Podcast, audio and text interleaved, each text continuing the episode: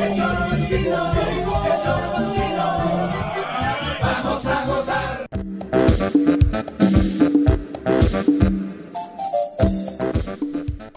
queridos toreros? Muy buenas tardes. Ya es jueves 9 de julio del año 2020 y nos encanta recibirlos en el Zoro Matutino a través de elzoromatutino.com, radiodesafío.mx, nuestras redes sociales oficiales, específicamente YouTube y Facebook. Ahí nos encuentra totalmente en vivo, con audio, video, para que ah, interactúe con nosotros de manera constante en los temas que trataremos hoy en día.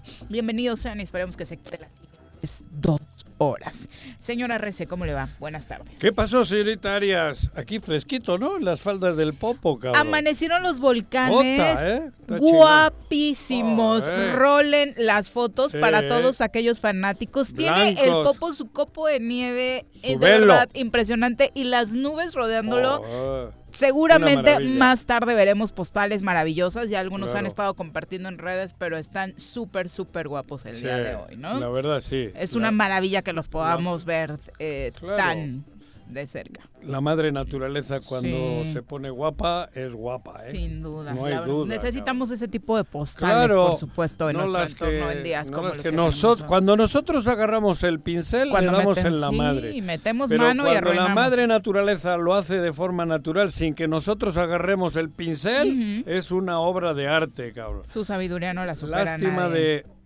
de, de- de humanos que le estamos estropeando su gran obra. La verdad es que Eh, sí. exacto, cabrón. Eh, y bueno, el gran tema del momento, la gira de AMLO por Estados Unidos, el discurso de AMLO en, pues sí, ¿no? Fue su viajecito. Ah, bueno. Y el discurso eh, de Andrés Manuel López Obrador el día de ayer, que ha levantado eh, para detractores y para fans muchísimas, muchísimas, muchísimos análisis. Eh, es cierto, y creo que tanto unos como otros tendrán que aceptar que ha sido un discurso histórico. Por eso se está hablando eh, tanto de En el él. mundo. La verdad es que estamos acostumbrados como que gira del presidente de México, intercambio de palabras que no nos llevan a nada, Nada. más que un, Un título, lengüetazo. ajá, para la Un portada del periódico del día siguiente y punto. Hoy el discurso de AMLO sí está haciendo correr tinta, uff, de manera impresionante. Hay algunos que obviamente aplauden este recorrido histórico que hizo en la relación Estados Unidos-México, otros que no lo bajan de, oh, fue de barbero nada más con Trump y no le dijo que realmente nos ha atacado, como decía antes. Pero la verdad es que ya, ya lo estaremos repasando, vale la pena eh, profundizar en, lo, en esta relación, ¿no? Yo, vamos, no le doy más importancia que la que creo que tiene. A mí más me sigue interesando Morelos. Por eso, ni para bien ni para mal, porque Bueno, pero digo, yo, sin José, duda alguna que yo estoy contento, porque todo el mundo sabe que yo simpatizo y comulgo con lo que Andrés Manuel viene haciendo y de antes. Por eso te digo, pero bueno, ahora yo bombo y platillo tampoco. Yo creo que fue Están los dos extremos, una- ¿eh? un- Muy fuertes. No, por eso yo creo que fue una visita decorosa. Mm. Creo que, eh, que vamos, que los que querían que se le caiga el chingado arbolito y que eh, Trump le haya dicho pendejo y que México chinga a su madre, porque así era, pues no. Digo, yo no simpatizo para nada con Trump, pero ayer creo que ha sido una reunión de alto nivel de, de- de- de dos jefes de Estado. Creo que muy honrosa la, la actuación del presidente desde la salida hasta la llegada hoy, que ya viene de regreso. Pero tampoco le doy más importancia que la que tiene en mi fuero interno. Yo sigo más involucrado en Morelos, en Cuernavaca, en mi terruño, porque creo que aquí tenemos mucho más que hacer y mucho más que hablar. Lo otro, digo, México es un país grande y afortunadamente creo que hoy el que está al frente lo está haciendo bien, para mí. Pero, insisto, creo que hoy de esta gran tierra que es México tenemos un pedacito que se llama Morelos al que le tenemos que dedicar cuerpo y alma. Aquí es donde, para que México siga siendo grande, porque tiene varios puntos de la República que están bien, pero tenemos cada uno de nosotros arar nuestro terreno, que este es nuestro Morelos, para que sea fértil. Y ahora lo tenemos hecho mierda. Dedicarle mucho tiempo a, que si Andrés Manuel o Trono no, yo creo que no vale la pena. Eh, fue, hicieron el protocolo, el Tratado de Libre Comercio camina, ahora hay que hacer que sea práctico y que genere mucha chiquita, mediana y gran empresa en México alrededor de ese tratado. Porque el tratado solo, creo que solo implica que haya una buena relación y que haya grandes multinacionales aprovechando el, el asunto. Tenemos que hacer que México sea productivo. Ay, punto. A mí más me interesa hablar de Morelos. Vamos a presentar a quien nos acompaña, ¿no? Vamos. A Mirel. Ándale, ponle. El poder naranja se hace presente en la cabina del choro matutino. Todos atentos, llegó el momento de sacar la guitarrita y presentar a nuestra colaboradora de hoy, Mirel Martínez.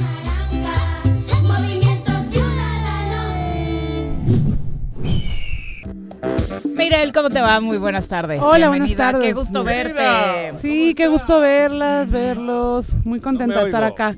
Ya saben. Nos encanta poder recibirte. en Ya cabina. sé, ya los extrañaba. nosotros a ti. Nosotros. Aquí el, el- el tema pandémico todavía nos tiene. ¿Te trae jodida? Sí, sí, un poco, pero Preocupada. pues preocupada. por tu sí, salud, siempre. digo, tú, tú por mi personal. salud, por, la de la Ajá, familia, eso. ¿no? Hay que, Eh, hay que cuidarse, hay que tomar las medidas. Claro. Pero ahorita que te estaba escuchando, Juanjo, ¿Qué? no puedo creer que por primera vez estemos un poco de acuerdo en algo. Ah, cabrón. Creo que, creo que la, la visita del presidente a Estados Unidos, eh, además de que fue muy, muy jugada, ¿no? Por toda la comentocracia, Ajá. eh, pintaba para otra cosa. Creo que Negativa, Nega- negativa, Para algún- sí, para- por supuesto, muy negativa. pensaban, Eh, ¿no? Hay, hay algunos puntos que sí yo sigo sosteniendo, que creo que tienen que ver justamente con la reelección de Trump, pero también creo que, efe- que efectivamente fue una reunión diplomática y punto, punto. ¿no? Una reunión protocolaria que, Chingona, que- que tenía Diego, que hacerse hasta cierto punto, Ajá. ¿no? Eh, que no era fundamental, pero bueno, que tenía que hacerse.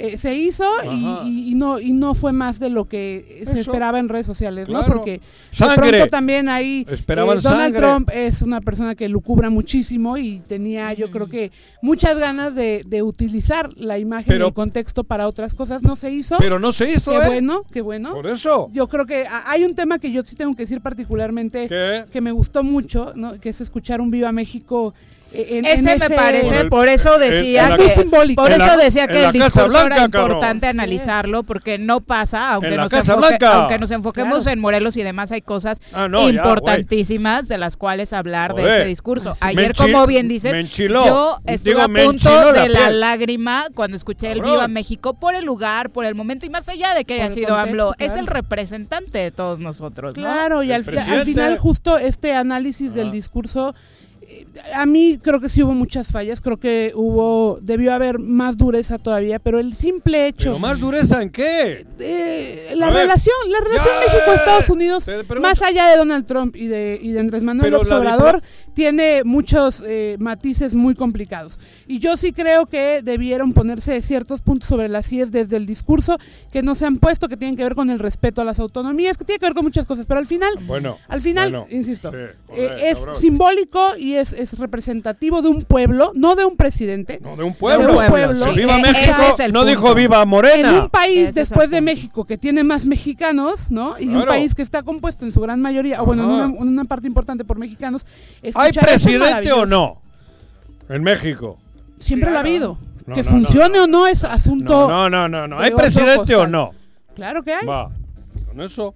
¿Hay Bueno, bueno malo, no? pero hay. No, no, no, no, no, no le quieras ahora bueno no, malo, no. ¿Hay presidente podemos o no? cabrón? no podemos erigirlo No. como rey. O no, sea, a ver, a ver, he dicho, ¿hay presidente o no? yo lo único que estoy diciendo es hay que reconocer lo que fue. Tú también eras de las que pensabas que iba a cagarla, que, que No, nos iba a no, no, no, humillar a. Tron.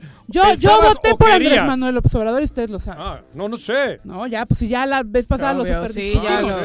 ya, El le- ya te exhibimos con ese punto. El asunto es que hay que ser bien conscientes y bien congruentes ¿Qué? cuando analizamos lo que sucede en el país.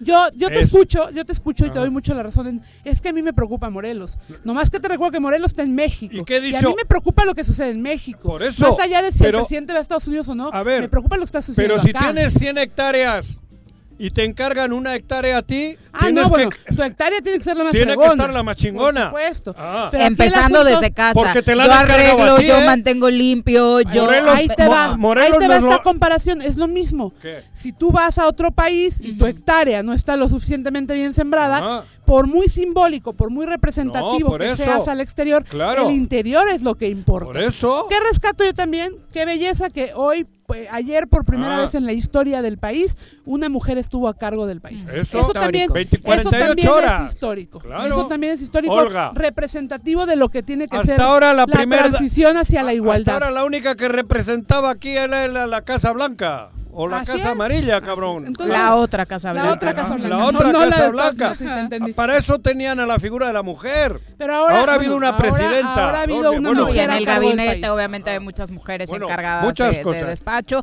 Parte de lo que decía ayer Andrés Manuel López Obrador era esto. expresar al pueblo de Estados Unidos que su presidente se ha comportado hacia nosotros con gentileza y respeto. Nos ha tratado como lo que somos, un país y un pueblo digno, libre, democrático y soberano. Que viva la amistad de nuestras dos naciones. Que viva Estados Unidos de América. Que viva Canadá. Que viva nuestra América. Viva México. Viva México. Viva México. That's fantastic. Beautiful job. Thank you very much. Thank you very much, Mr. President. Bueno, pues ahí Al está que no le enchine la de- piel es que no es mexicano, cabrón. De verdad, más allá de que sea Andrés Manuel ver, López Obrador, me me, parece que sin piel filias ni fobias este Cabrón, discurso es. será Eso recordado. enchina la piel. Así es. No hay Esta huevo. parte del discurso Sí. es impresionante. Eso enchina la piel. El que no se le ha enchinado la piel ahora, oyéndolo, es que no es mexicano. No, yo creo- yo creo que ni de nacimiento ni de y visita. esto te da la cabrón. pauta y te motiva y te empodera Ajá. para luchar por esa hectárea que Claro, decías, claro, para cuidar eso. tu entorno y fortalece, por supuesto, que cada uno de nosotros en donde estamos hagamos la diferencia. A eso quería llegar. Que esta enchinada Bueno, de desafortunadamente piel... donde estamos ¿Qué? no no no gobierna un mexicano Sí, ¿o de entrada y por eso no, ¿No se le no enchina la gobierna piel. qué? Un mexicano de entrada, ¿no? No gobierna un morelense. Un morelense, perdóname. Para Bueno, empezar, y el ah, segundo creí la que estabas pensando en, Yo el- también en estaba el jefe pensando en de la oficina. Sí. claro, Ajá. es que aquí son los dos agravantes. Imagínate que Andrés Manuel López Obrador sea guatemalteco, güey. Pues no, no, es mexicano.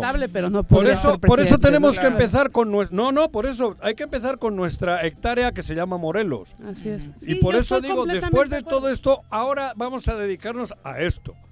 Más allá de las fobias y oh, madres, que si Andrés Manuel, que si la izquierda, que si comunismo, que si la madre, el país está en buenas manos. Guste o no guste. En buenas Bueno, manos. yo creo que por Para un mí, discurso- estoy hablando... pa- no, no, no. por un discurso Por un o por discurso, una no. Por los cuatro... apreciación no. personal No. basada en las pasiones El- personales el- que, que son muy el- válidas. no. podemos decir El país está en, buena- algo está en buenas manos. Punto. Porque no Para hay un ti, corrupto. para ti. No, no, no. Aquí La lo neta. primero es que no hay ti. un corrupto. Para mí No, está- aquí ah, quizá no haya un corrupto en donde tú en donde tú dices que es la cabeza, claro. pero hay muchísimos corruptos. Ah, y claro. podemos hacer una interminable lista de gente que está Ah. bajo el abrigo de la presidencia No, de la República. pero las reglas y las, las nombra las está poniendo. No. Bueno, pero va, vamos a hablar de Morelos. Aterrizamos en Morelos. En Morelos, ¿no? Por supuesto. La crisis financiera en Morelos continúa a pesar de lo mucho que se dice. Y por supuesto, la capital del estado, lo hemos escuchado en repetidas ocasiones, se enfrenta una crisis también histórica. Por eso hoy el alcalde de Cuernavaca, Antonio Villalobos, hablaba precisamente de cómo la ciudadanía puede hacer equipo con el ayuntamiento en este momento tan difícil y explicaba de nuevo la situación financiera que enfrentan. El tema de basura, son gastos que a final de cuentas son corrientes eh, y debemos de explicarle a la población. En un redondeo general, el municipio de Cuernavaca trabaja con 1.300 millones de pesos más o menos. Eh, de los 1.300 millones de pesos, 800 millones se van en gasto corriente, capítulo 1000, que es recursos humanos eh, 300 millones más o menos se van en, un tema eh, de gasto corriente, eh, llámese luz, agua, servicios eh, eh, anexos como el de la basura, eh, bacheo y otras cosas. O sea, No es posible que, se, que Cuernavaca no haya inversión porque 800 millones se van en, en recursos humanos. De estos no, eh, nos quedan 200 millones, 100 millones que normalmente se resguardan. Así como, ¿no? Oye, ¿qué- pero qué complicado es el tema y no es exclusivo de desafortunadamente de este de esta administración es el tema de que ca- prácticamente una tercera parte del dinero, dos terceras partes del dinero de las arcas municipales Yo- se vaya en nóminas, en gasto de, de pero- recursos humanos, porque lo Y hemos eso visto, hay que decirlo, lo ha, hemos sido- visto ha ido muchísimas aumentando veces administración. ha ido aumentando y, y la verdad es que solamente son pagos de favores políticos. Mm. Hay muchísimos encargos dentro del ayuntamiento, insisto, no es de hoy, pero como lo dice Viri, se va grabando. Hay muchísimos cargos que no tienen ninguna razón, ninguna razón de ser y son. Si y son- tienes y una no están ni dentro de los tabuladores. Si yo tuviese una empresa con una nómina de 800 millones, cabrón, haríamos sate- esto, madres para ir a la luna. Sí, pero tu nómina sería de 800 millones y probablemente tendrías eh, Pues digo, produciría por 4 mil optimizada. Claro, millones. Sí. por eso, eso te digo. Que el problema es, ayer escuchaba yo la barbaridad de empleados que tiene el gobierno del Estado. Es. No sé cuántos miles. Es la misma situación. 39, Claro, ¿no? 39 mil, mil, mil, eh, eh, empleados. Aquí mil y, no sé, aquí tres Sí, mil y sí, pico. eso dijeron, porque estaban hablando del gel y de los 3 Ajá. millones para comprarle Por gel eso, a- 3 millones de pesos para gel para que se pongan en la mano los empleados. Con 3 millones de gel, cabrón. Me Vuelta madre. Me, me- me- Y un me- poco de cloro también iba. Ándale. No, Pero es a lo que voy. Este estado, fíjate, la, la, la- la- la energía de este estado son los puestos burocráticos o empleados de los gobiernos. Todo se nos va a ir. Claro. Ahí se nos va. ¿Pero qué se produce? Nada. Morelos, ¿qué produce? Con esas barbaridades de nóminas, ¿qué, qué produce? Pero a ver, lo, lo bárbaro aquí, yo, yo, yo tengo que insistir, es que ¿Qué? el tema es político y el tema es de... mm, Quiero, ¿Qué quiero hemos como hecho co- con Morelos? Quiero como concretarlo particularmente en el ayuntamiento, porque insisto, yo he visto muchas administraciones venir Claro. que tienen, que tienen eh, ese déficit presupuestal precisamente por el gasto corriente que tiene que ver con las nóminas. Claro. Yo no entiendo, ¿Qué? y lo digo con todo el respeto, cómo Ah. llegan alcaldes, se van alcaldes, y en lugar de hacer algo por este tema, siguen, siguen empeoran. permitiendo Claro. que suceda. Es que es, es la bola de Es un- nieve. esto es un tema de corrupción mayúscula, porque a lo mejor tú lo ves y dices, ah, bueno, mi amigo trabaja en el ayuntamiento, no hace nada, Pero- gana 8 mil pesos mensuales. Dices, bueno, no es No, tanto. pero son un chingo vamos de a ver 8,000. cuántos son de Sí. 8 mil, no. ¿Cuántos son aviadores? Eso. ¿no? ¿Cuántos están eh, jugando doble papel en Ajá. alguna otra eh, O institución? jubilados Tú con un sabes, sueldazo. ¿Has escuchado hablar de Bilbao? Sí, sí, Bilbao claro, es claro. una capital ¿Te suena? que tiene parecidos habitantes que Cuernavaca, incluso alguno menos. Creo que están en los 380 mil habitantes y aquí en los 500 casi. Tiene aquí tres mil y pico empleados con una nómina, digo, proporcional de 800 millones y Bilbao tiene 600 trabajadores. Claro, correspondiente al número de 600. población. Digo, y cobrarán lo que equivale, ¿no? A la nómina de allí. Pero... no, bueno, Nos seis- ganan por con 13,000 600, habitantes. Con Cabrón. 600 hasta que... Ah, ¿cuántos tiene Bilbao? 345. 345. Y nosotros 338. Mira, Ah, bueno, fíjate. ese censo igual ya que está un poquito más obsoleto. 2018. Ajá, Dos Fíjate, años, sí. parecido. Parecidos dos municipios, Bilbao con ese gran nombre y tal, con una industria, con- bueno, una capital mundial, cabrón, tienen los mismos habitantes y 600 trabajadores. Bueno, pero a ver, Tres mil y pico acá, por eso digo, cabrón. Bilbao es un, un gran ejemplo, pero en Europa No, hay bueno, muchísimos he ejemplos de con- ayuntamientos que trabajan con muchísima menos gente, Eso, que han optimizado claro. la manera Es- es de que es la darlos, de darlos, de brindar Pero- los servicios, que no les ha costado esa optimización, Pero, básicamente pero están los, nada. pero los servicios públicos están hechos desde el ayuntamiento, no han, no los han vendido a la Sí, sí, iniciativa claro, privada. pero, ¿eh? pero optimizan eh, la burocracia. La basura la recoge, el, el transporte es público, lo administra la- la- sí, el sí, ayuntamiento, los microbuses, el, El problema metro. es lo más grave de todo lo que dijiste, Mirel, fue de, pues podemos saber Ah. que algún amigo cobra 8 mil en el ayuntamiento y no hace nada, pero no Así es es. tanto. Pero no, porque sabemos que mucha gente no hace nada porque está, hay Así sobrepoblación en la luego- administración pública. No hay razón Los- de ser de sus pero espacios. luego los servicios públicos los tienen concesionados. Aparte, aparte. En mucho, en la mayoría Imagínate, de los tanta gente y todavía tener concesionados los servicios. claro. Yo esperaría que te- de tanta nómina, por lo menos, perdón, hubiera todo, todo dentro del incluido el ayuntamiento. transporte público, ¿quién lo lleva? El privado, Estado. ¿no? El Estado. No, Bueno, pero el ah, Estado. bueno, concesionado. no, concesionado. Concesionado.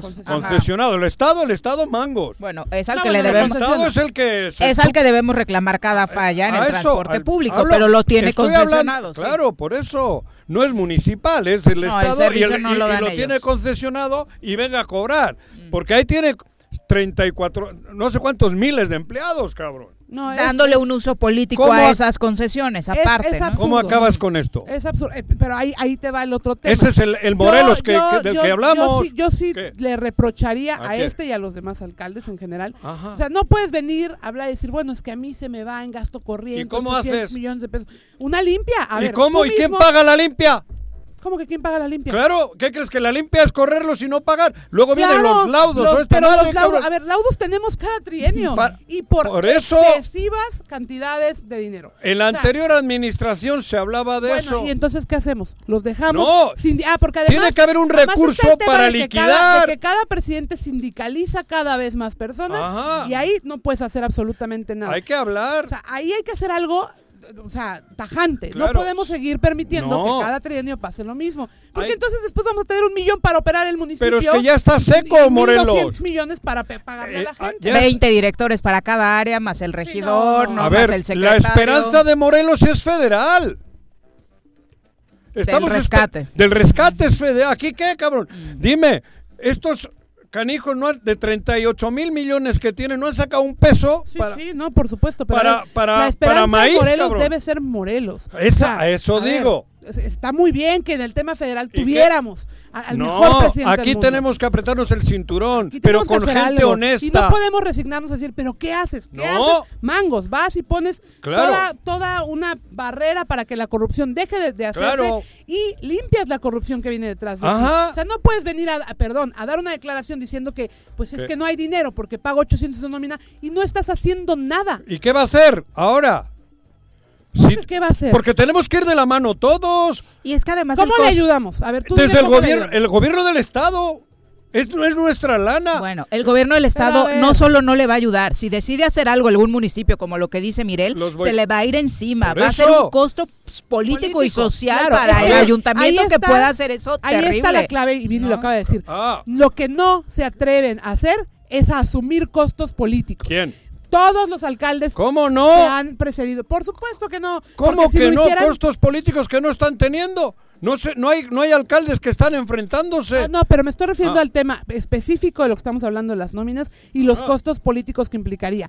O sea, sí hay costos porque, como te lo dije al principio, Ajá. estas eh, plazas, esta nómina es un pago a favores Claro, políticos anteriores. Claro. Eso es aquí en China. Es un pago a la corrupción. y no es posible que lo sigamos, que lo sepamos y lo sigamos ¿Y estoy permitiendo. Por eso he dicho que hay que solucionar Morelos.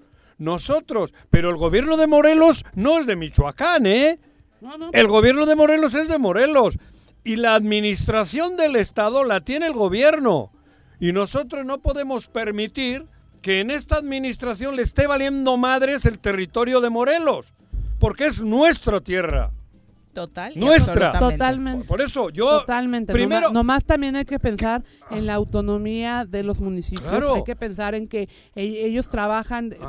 Por, por eso, por ejemplo, ellos están asumiendo Sí. un papel político tan importante, claro. tan, tan reconocible, porque ya entendieron la autonomía política que tienen, el poder político que representan juntos Claro. frente a un Estado inoperante, inexistente, y no, que hab- no y- hace y- nada. y no hay di- Sin 20, embargo, no hay veinte y tantos alcaldes ahí Sí, sí, enfrentándose no, y, es- haciendo una yo lucha. de verdad los, las y los reconozco porque Ajá. se están enfrentando, afortunadamente lo están haciendo en bloque, lo están haciendo unidos, Ajá. están, insisto, reconociendo el poder político que tienen que otros alcaldes no han, no han entendido, no, no, no supieron manejar Ajá. su poder político. Hoy lo están haciendo, Claro. lo están haciendo muy bien, pero falta, falta al Claro. interior de los Y ayuntamientos nosotros- que se pongan pilas. y nosotros, O sea, ahí sí hay que hacerlo, porque es Y Cuernavaca, y tú y pero yo- es cualquier otro municipio que me digas. el 36. mismo tema, ¿no? 36 No, pero es lamentable. O sea, 33 porque los otros pues, Ayer en, platicábamos, ¿no? ayer platicábamos con el alcalde de 33. Yautepec, que fue a esta reunión convocada por el gobierno del estado del plan de reestructura económica, les plantea todo lo que está pasando en Y no. Yautepec, sostiene el tono.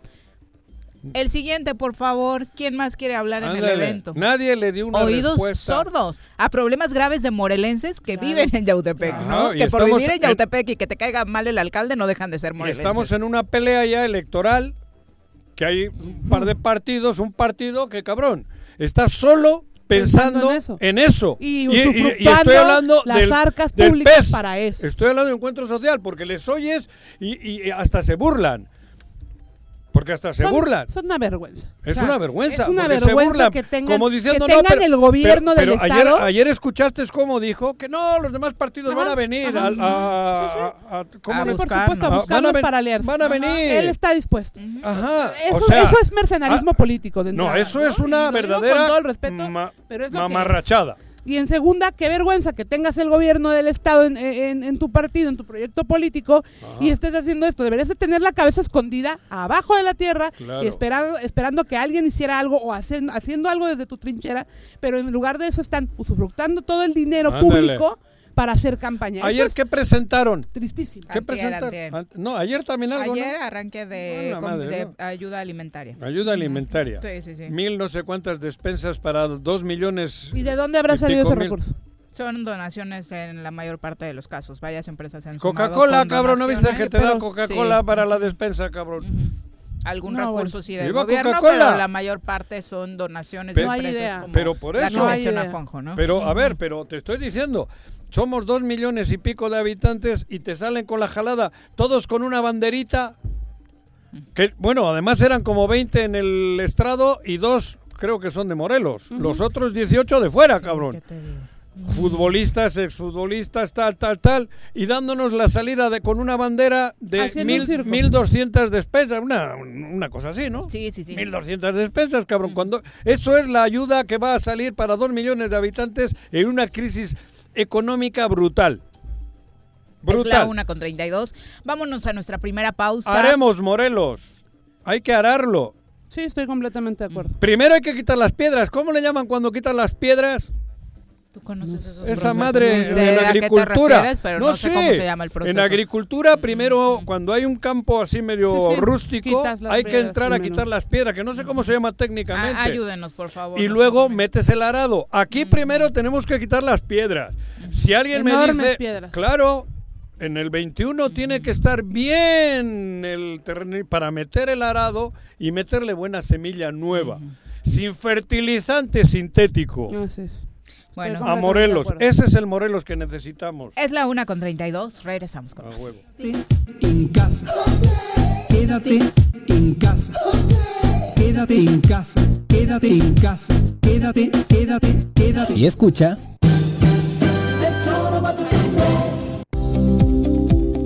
En Yautepec se realizan obras y acciones en electrificaciones, pavimentaciones, colocación de luminarias, rehabilitación y construcción de pozos de agua, drenaje y conducciones de agua potable, pensando en mejorar la calidad de vida de los yautepequenses mediante un desarrollo urbano sustentable. Agustín Alonso Gutiérrez, continuidad en el progreso. En el Colegio Cuernavaca estamos listos. Con modelo presencial aplicando normas sanitarias o con educación en línea desde nuestra plataforma digital, nuestra oferta educativa es la ideal para kinder, primaria y secundaria. Aprovecha un 20% de descuento en inscripción. colegiocuernavaca.edu.mx. Tu camino al éxito. En el Ayuntamiento de Ayala que encabeza el ingeniero Isaac Pimentel Mejía, progresamos y trabajamos apoyando a nuestra gente con descuentos del 100% en recargos en el impuesto predial durante el mes de julio. Sí, en julio no pagas recargos. Además, puedes pagar a meses con tarjetas participantes excepto Banamex y American Express. Ayuntamiento de Ayala, trabajando por nuestra tierra. Cafetería, tienda y restaurante Punto Sano. Contamos con comida vegana y vegetariana, porque nos preocupamos por tu salud.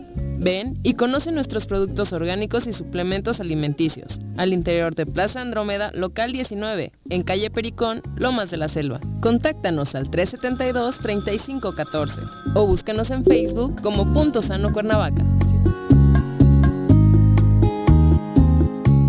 En esta temporada, en donde el agua potable es escasa y se requiere del vital líquido para satisfacer las necesidades básicas, el gobierno con rostro humano de Jutepec te invita a hacer un uso consciente y racional del agua. En la medida de tus posibilidades, reutiliza el recurso hídrico. Más información al número 777-319-0086. Ayuntamiento de Jutepec, gobierno con rostro humano. Si quieres consentir a tu mascota, el mejor lugar para hacerlo es Clínica Veterinaria Mundo Mascota. Contamos con consultas, medicamentos, accesorios, alimento y servicio de pensión. Además, tenemos servicio a domicilio. Ubícanos en Avenida 10 de Abril, número 1210, Colonia Granjas, o llámanos al teléfono 169-2128. Clínica Veterinaria Mundo Mascota. En Xochitepec, todas y todos nos sumamos contra el dengue, zika y chikungunya. A partir del 24 de junio, iniciamos con el operativo permanente de descacharrización. Saca de tu domicilio todos los cacharros que acumulen agua o que sirvan de criadero del mosco transmisor. Espera el camión recolector y deposita tus desechos. Consulta en tu ayudantía municipal fechas y horarios. Recuerda, sin criadero no hay mosco y sin mosco no hay dengue, zika y chikungunya. Gobierno municipal, estar bien te lo mereces. Me amarran como puerco. Mire. ¿Quién te manda a salir en plena contingencia? Quédate en casa y escucha.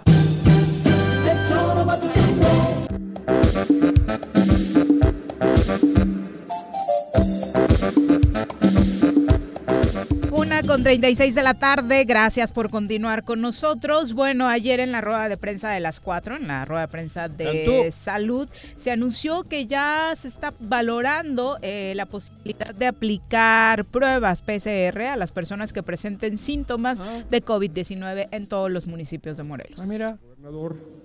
eh, nos instruyó a que ampliáramos la cobertura de las pruebas PCR, es decir, reacción en cadena de la polimerasa, que son las que tienen un valor probatorio de eficiencia y eficacia muy, muy eh, sustentable, a el resto de los municipios en donde en este momento no hay una unidad centinela. Las unidades centinelas ya existen desde años atrás y ahí se toman las muestras para eh, el dengue, se toman las muestras para la influenza, para otros eh, temas infecciosos y de otra índole, y ahora se agregan en estas unidades la vigilancia epidemiológica para el SARS-CoV-2, buscando intencionadamente a los casos para poderlos aislar.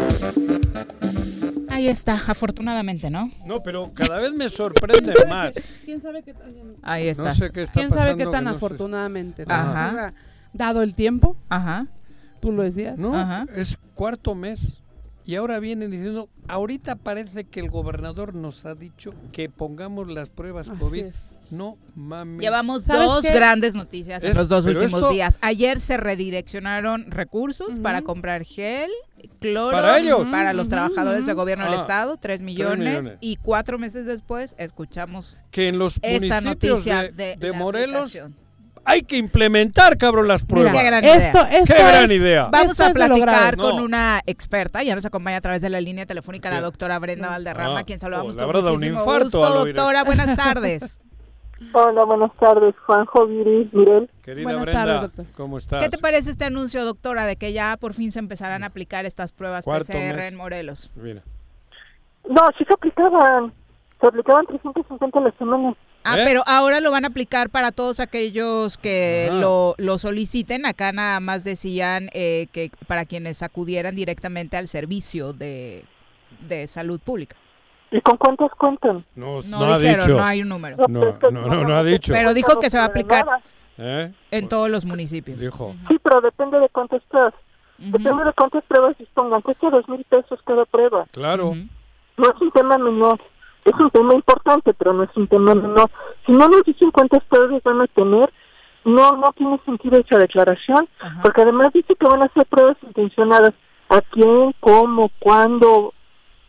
Así de vago no tiene sentido. Vamos a ver qué sucede. Pero si, si nos llevó cinco meses que subieran de 300 a 350 pruebas, no sé qué van a hacer ahora, cómo le van a hacer. Sí, eh, lo que quedó claro es que ahora lo, de acuerdo a lo que dijo Cantú era eso, ¿no? Como sin límite para todos los que presenten síntomas. Eso es como aquello. No hay manera que lo hagan. ¿Eh? El, el- el presupuestalmente no es posible. Sí, Ojalá, muy pero no lo van a hacer. No, pues, Cuesta dos mil pesos cada prueba. cada prueba, imagínate, si hay que hacer mil al día, O sea, de Claro. acuerdo, de acuerdo a los Normal. Y presupuestos a lo que... mejor sí hay que hacer mil al día, eso que es una tragedia. Claro. Pero bueno, si lo van a hacer y le van a meter dinero, qué bueno, porque llevamos meses pidiéndolo. Ujú.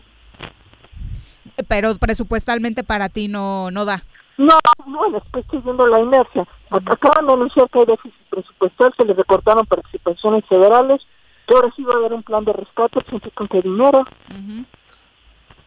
Ajá. Bueno, desafortunadamente este es un anuncio que llega tarde, eh, doctora. Sí, llegó tarde, llegó dos o tres tarde. meses tarde. Y pero además, si no nos dice cuántos, cuántos presupuestos tiene o cuántas pruebas van a hacer, pues no dice nada. Doctora, finalmente, el panorama hoy, ¿cómo lo ves en Morelos? Pues seguimos en semáforo rojo, el semáforo epidemiológico sigue en rojo, estamos peor que como estábamos en mayo. Los casos se incrementaron notablemente en las últimas tres semanas, no solo en, en Cuernavaca, en todo el estado. Es más, se incrementaron más en el resto del estado que en Cuernavaca. Cuernavaca está mal pero estable. El resto del estado eh, está peor todavía.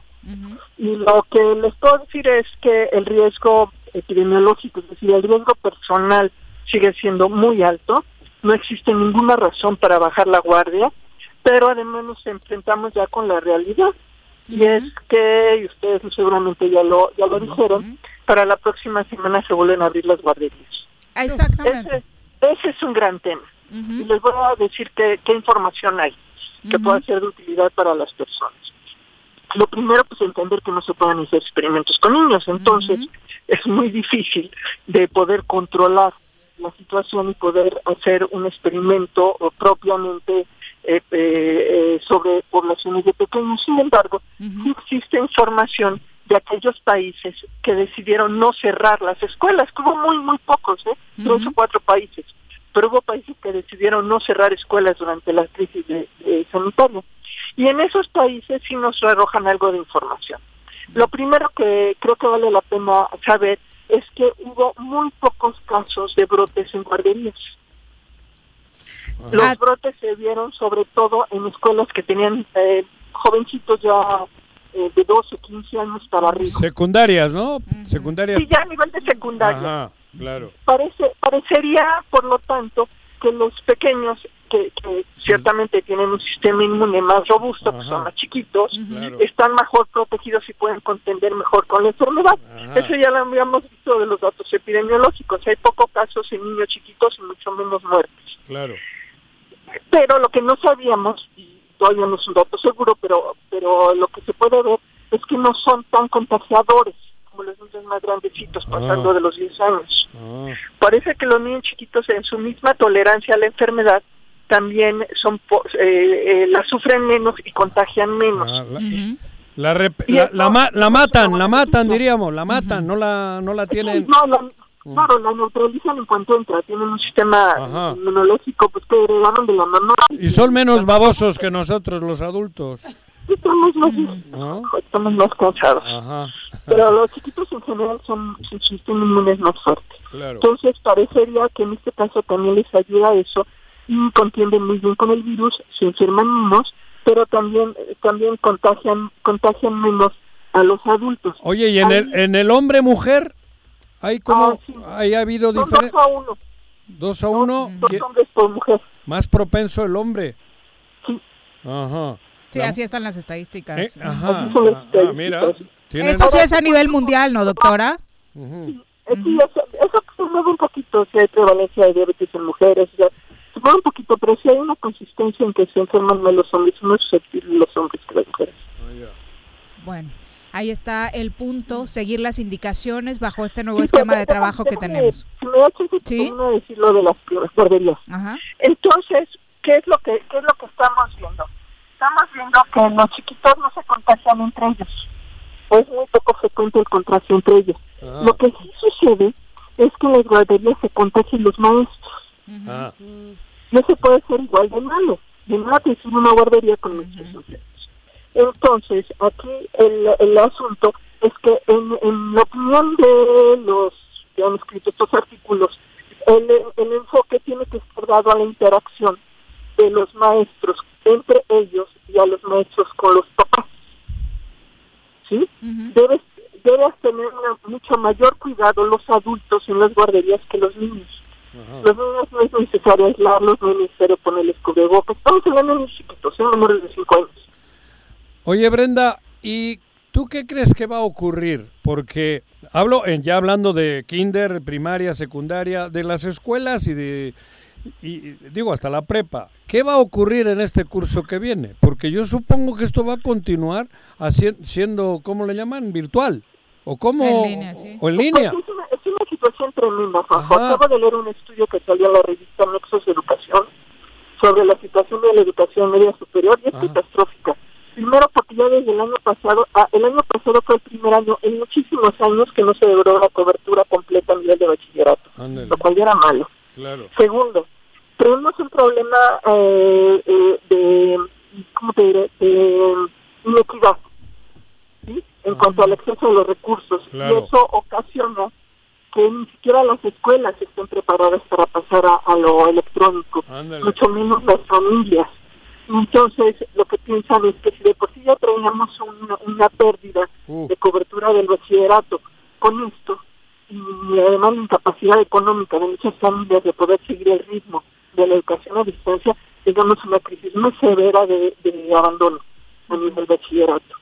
Quizá a nivel secundario es un poquito menos grave, Sí, la deserción está eh, arriba. son los chiquitos todavía, ¿no? Pero ya a nivel de bachillerato va a ser muy difícil.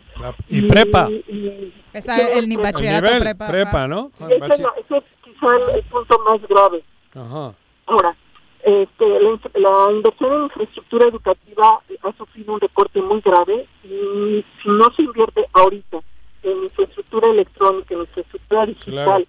De los planteles, no se va a poder pasar a esta nueva fase, Ajá. porque no se puede hacer todo desde la casa de los maestros, tampoco tienen toda la infraestructura, porque ahorita todo esto se hace en la casa de los maestros, son los maestros que tienen que enseñárselos para subir a las redes su conocimiento, su materia, dar clases a distancia, etcétera.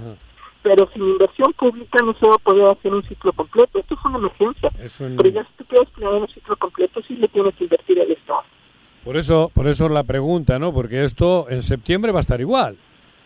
En el mundo. A Digo, yo, yo, yo estoy leyendo en otros países que, que están hablando de que el, el curso próximo va a ser también en línea. Hablo no, a de... nivel universitario no es tan grave, a nivel bachillerato con estas No, hablo, ha- hablo las escuelas en... en- Pero a, a nivel primario va a ser muy grave porque además los papás tienen que empezar a trabajar. Ajá. Ahorita como sea los papás les pueden dar seguimiento a los niños en casa. Pero una vez que regresen a trabajar, las guarderías tienen una, las, las escuelas tienen una doble función. La educativa propiamente y también la que le permitís que los papás tengan otras actividades. Sí, sí, eso va a ser lo grave. Todos fuera de casa, los niños se- solos el- ahí. El, pues pez no que se se muerde la cola.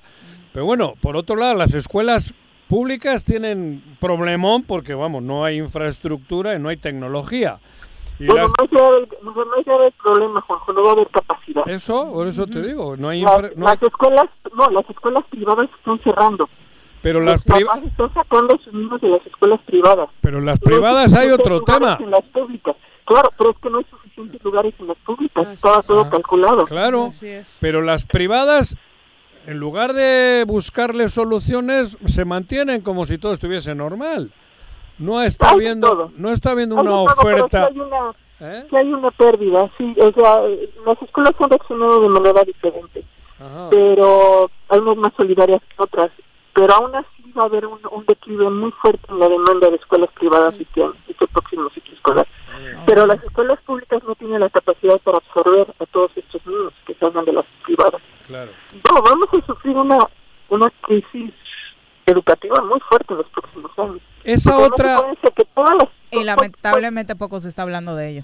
Bueno, pero hay, hay, hay, hay, Sí. hay fórmulas que están tomando en diferentes lugares también de la educación directa. Directa. casa, ¿no? con, con particulares Así y es. desde casa directa y luego hacer los exámenes correspondientes como si estuviesen en las escuelas. Pero bueno, yo imagino no que no es es, el tan ideal, fácil. no, No, pero pero pero ya hay una te- hay una teoría. No, la, la hay. Bueno, sí, y- Antes y hay la y hay quien la antes practicaba antes antes de la de, sí. pandemia estoy hablando. Sí, hay pero no muchas todo el mundo tiene la No, pero bueno, sí. joder, que tampoco es que hay que decir que el niño no estudie. O sea, hay que buscarle Pero la a ver, es- solución. eso, eso está dentro de tus parámetros de pensamiento. O sea, la realidad social que, que Ah. viven otras Ah, no, personas es claro. muy complicada y muy diversa, ¿no? Entonces, no podemos pensar que todas y todos No. tienen las mismas posibilidades. Y, y por supuesto Sobre que lo que dice lo la doctora va a pasar. Ha- Habrá una crisis que tenga que ver con todas las personas que no tienen justo esa posibilidad de buscar otro modelo de, de educación. Entonces, Y otros dos temas, que es la alimentación. Muchos niños reciben alimento en la escuela Exacto. y además salen de los ambientes de violencia doméstica. La escuela es un refugio para ellos. No, realmente es un tema muy grave con muchas aristas y es muy complejo. En, en la Academia de Ciencias de Morelos estamos haciendo un ejercicio con un bachillerato que le tenemos mucho cariño, que es el bachillerato de Cuentepec. Estamos trabajando con los maestros del bachillerato para ver cómo podemos eh, desarrollar un modelo a la medida de esta comunidad.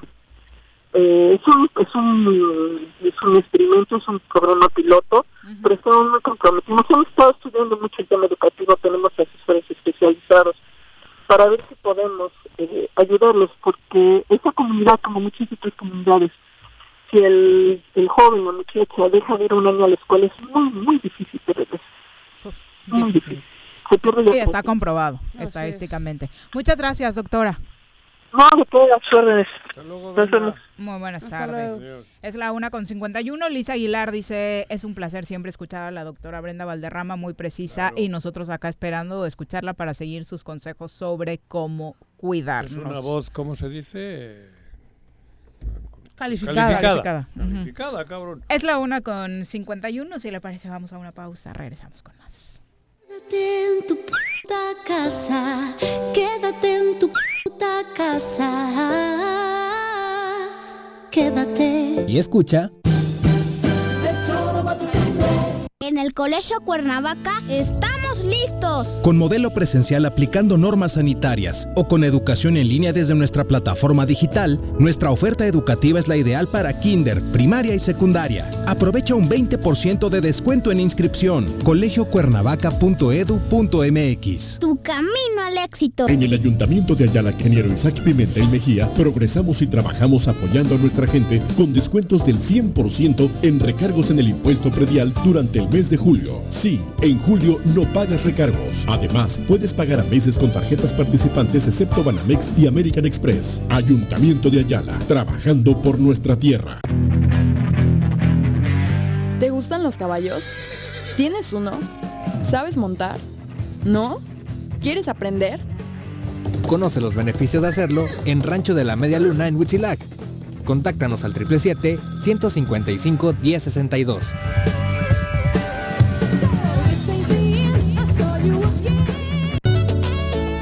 ¿Necesitas realizar algún trámite o pagar un servicio en Emiliano Zapata? Te informamos que en esta contingencia, áreas como registro civil, predial y catastro, tesorería y agua potable funcionan con todas las medidas de seguridad de lunes a viernes de 8 de la mañana a 2 de la tarde. O si tienes alguna duda, puedes llamar al 101 1160 para ser atendido. Emiliano Zapata, un gobierno certificado por la gente. Administración 2019-2021. Canina domicilio Suaves Lomitos. Ofrece los servicios de baño, estética, desparasitación, vacunas, corte de uñas, baños medicados y pensión.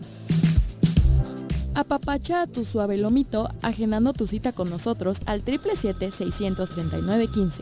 Pregunta por nuestras promociones en nuestro Facebook Suaves Lomitos y en Instagram como Suaves Lomitos Grooming. Todos debemos ayudar a disminuir el riesgo de contagio de coronavirus. Recuerda que el COVID-19 se contagia de persona a persona al toser y estornudar, estrechar la mano de una persona enferma o tocar algún objeto con el virus y luego tocarse sin lavarse las manos. Por eso es muy importante, Lávate frecuentemente las manos, cúbrete con un pañuelo o con el ángulo del codo al toser o estornudar. evita contacto directo con personas que tengan síntomas de resfriado o gripe. No te automediques y en caso de presentar síntomas, acude al médico. Quincuagésima cuarta legislatura. Congreso del Estado de Morelos.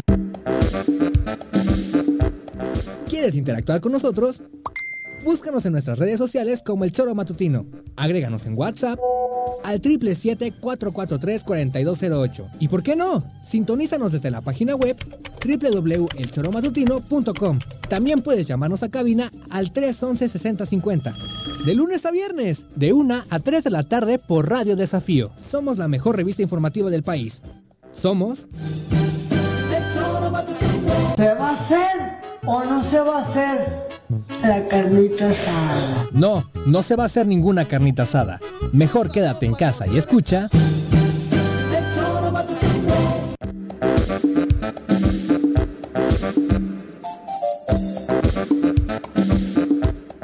Una con 55 de la tarde. Un abrazo a todos los que nos escriben través de redes sociales, específicamente en Facebook. Juan Manuel Trujeque, un abrazo. Gracias por sintonizarnos. Joel JT, Máximo Javier López, César Milán, Carlos Caltenco, que dice: Un grupo muy reducido de personas agotaron las existencias de vaselina y vitacilina de las farmacias de todo el país. Te estás viendo bien, Juanji y Carlos. De verdad, ese tipo de expresiones no contigo. Eh, Gerardo dice mis respetos para el ¿Por qué presidente. se pusieron vaselina, pues? Pues No, porque relativamente fue una- un buen viaje, No, una pero, buena pero- visita. pero ¿no? eran pocos, pero no, por eso no lo entiendo, porque no eran muchos, eran pocos los que pensaban que iba a haber otra. No, no, no. Sí, No, hoy salieron hace pero- rato los panistas a nivel nacional No, a eran decir que, muchos, buf, que no se reunió con los demócratas y eso fue un gran error, Ahora que resulta- debió buscarse un espacio. Ahora ahí, resulta dijo que los panistas le PAN. critican a Andrés Manuel Que no se reúna que con no los demócratas. con los demócratas. Eso sí, que son, admirables. Por eso digo, pero no hace falta vaselina, cabrón. Eso es una bota, no me jodas. Charlie Te digo. Peñalosa, Ramón Robledo, un abrazo para ustedes, por supuesto, y recuerden que nos pueden enviar mensajes vía WhatsApp también, mi querida Mirel. Al 777-443-4208. Muy bien, me parece perfecto. Y a cabina, ¿qué número nos marcan? Marque al Rece? 311 6050. Directo, acá. Con el triple 7 si nos habla de Bilbao, por ahí, ¿no? 0030, no sé cómo es la 52. clave. 52, ¿no? La clave, clave de México. Ándale. Bueno, pues ahí están los comentarios. También eh, le decíamos, eh. Natura, eh, firma como Natura Jutepec, dice, la verdad es que también es cierto que no hay para nóminas, pero sí para sueldazos de algunos cuates en, en varios municipios y eso también se tiene que acabar. Pues hablábamos de un Así es. un- Reajuste. un reajuste en general, ¿no?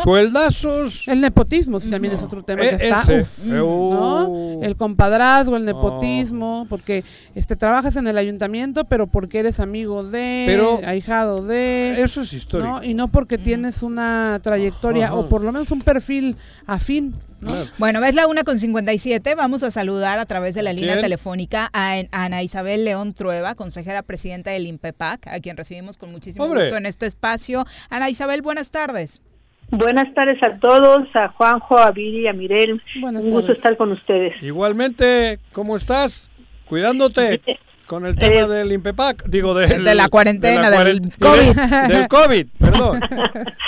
Eh, sí, eh, pues estamos todo el INPEPAC eh, trabajando desde casa, pero quiero decirles que el trabajo se triplica, ¿eh? No, no es este, no, no disminuye Claro. porque uno tiene que atender muchas cosas, este, pues en casa solito y Claro. a veces se complica mucho, pero este, bien, bien, todos estamos trabajando, pues tenemos el proceso electoral ya para iniciar en septiembre. Ah, eso de las fechas es bien importante porque acá el señor Arrece todos los días dice que ya estamos en Claro. periodo electoral y demás por el comportamiento de algunos personajes políticos, Ana Isabel, pero oficialmente el calendario cómo está. Ajá. No, oficialmente la primera semana de septiembre, eh, se, se inicia el proceso electoral conforme a la convocatoria que debe emitir el Congreso del Estado.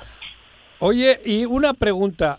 ¿Ese día ya estarán los partidos que van a competir o todavía no se sabe? Porque hay un chorro de partidos nuevos, ¿no? ¿O cómo está ese tema? Bueno, ese tema está todavía en proceso debido a la situación sanitaria que hemos vivido. Eh, se retrasaron algunas fechas, pero la fecha límite límite para definir ya por parte del INPEPAC quiénes cubren eh, los requisitos para Ah. ser eh, nuevos partidos locales es el 31 de agosto. Al 31 de agosto ya se van a saber los que estaban y los que los nuevos. ¿No? Ajá, O bueno, sea, bueno, los, que estaban ya se sabe. ya Ajá, se sabe. Claro. Los, los nuevos, eh, lo- los que tienen eh, lograron cumplir con todos eh, el procedimiento, los requisitos para hacer un partido local, pues este ya para el 31 de agosto ya sabremos cuántos y cuáles son. Te voy a hacer una pregunta directa de un partido en concreto. Se llama, tiene las PES, tres siglas PES, Partido Encuentro Social, que ese mantuvo acá, y el nuevo, que es esta federal, que es Partido eh, Encuentro Solidario. Encuentro Solidario. En esa situación, en Partido Encuentro Social, ¿puede hacer coaliciones acá? ¿Me explico? no sé ni si pregunté bien.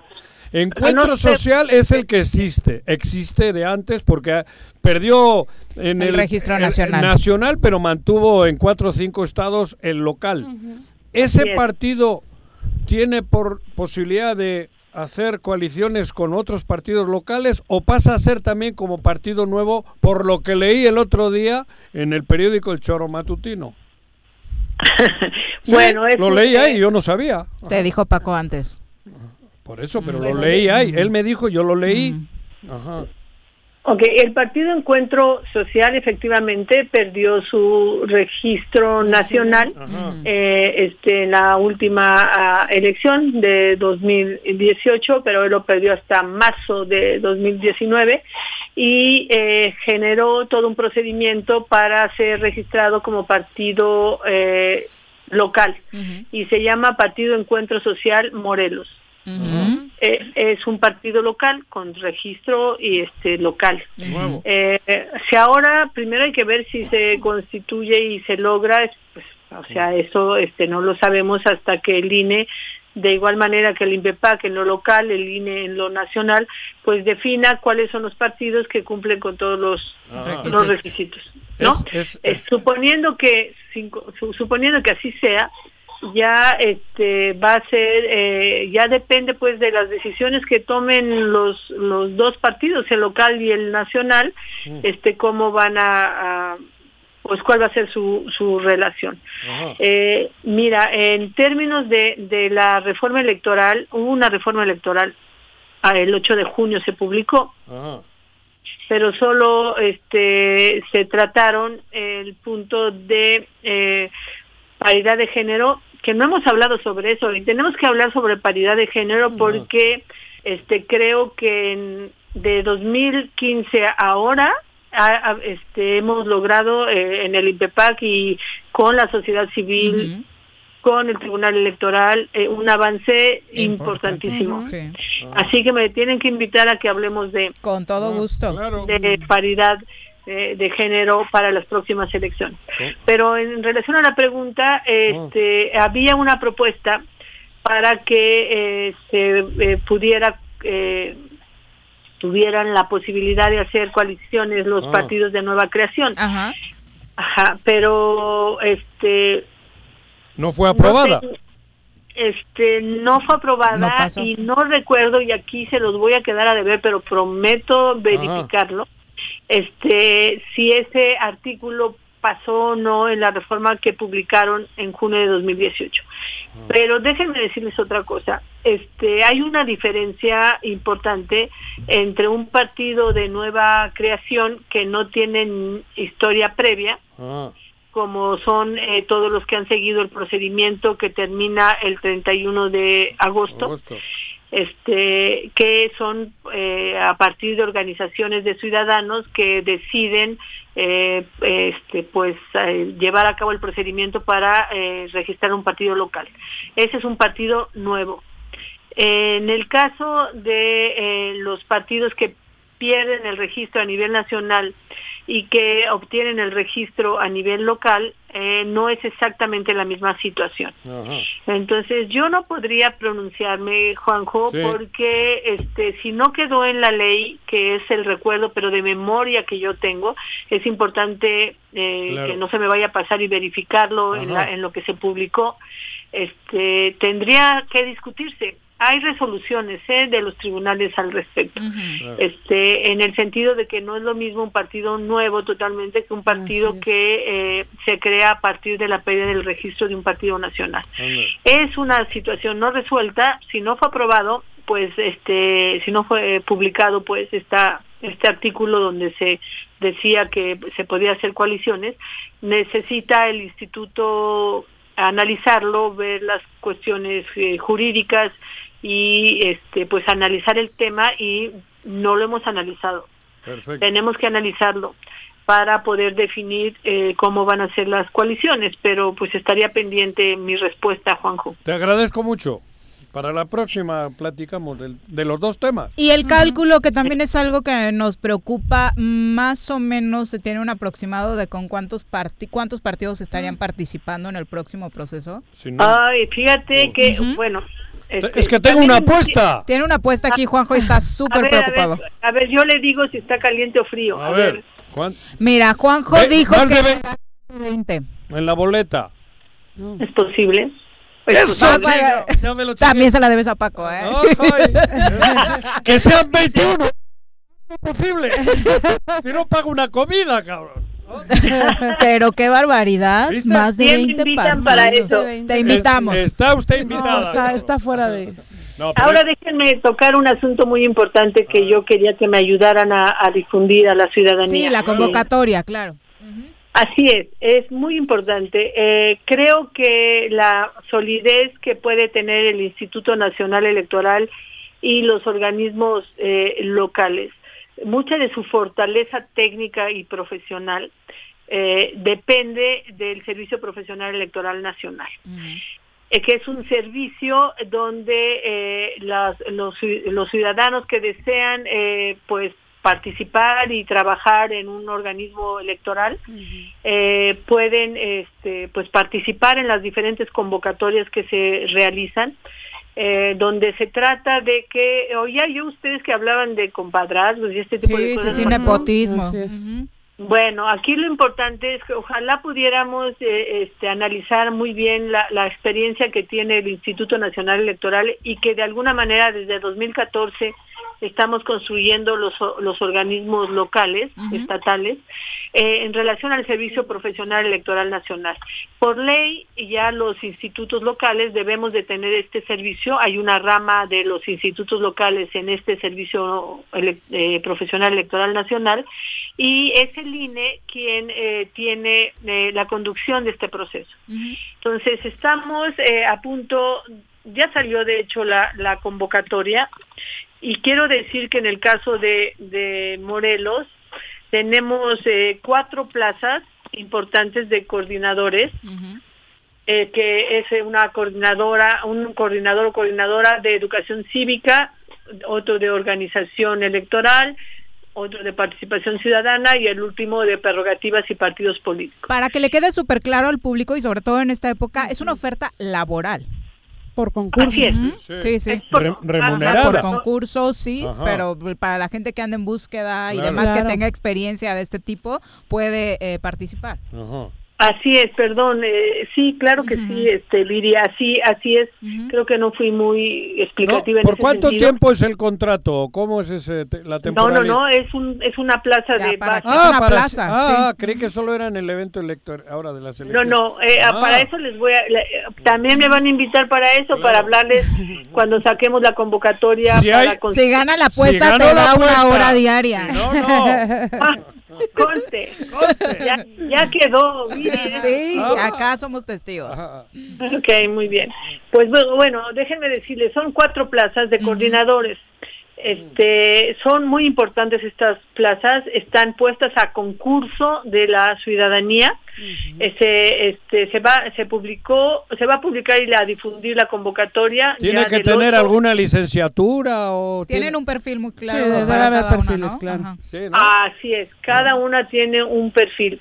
La, se va a, a difundir la convocatoria del 8 al 12 de julio. Y el registro, esta fecha es muy importante, el registro es del 13 al Ayer 17 empezó. de julio hasta las 6 de la tarde el día 17 de julio.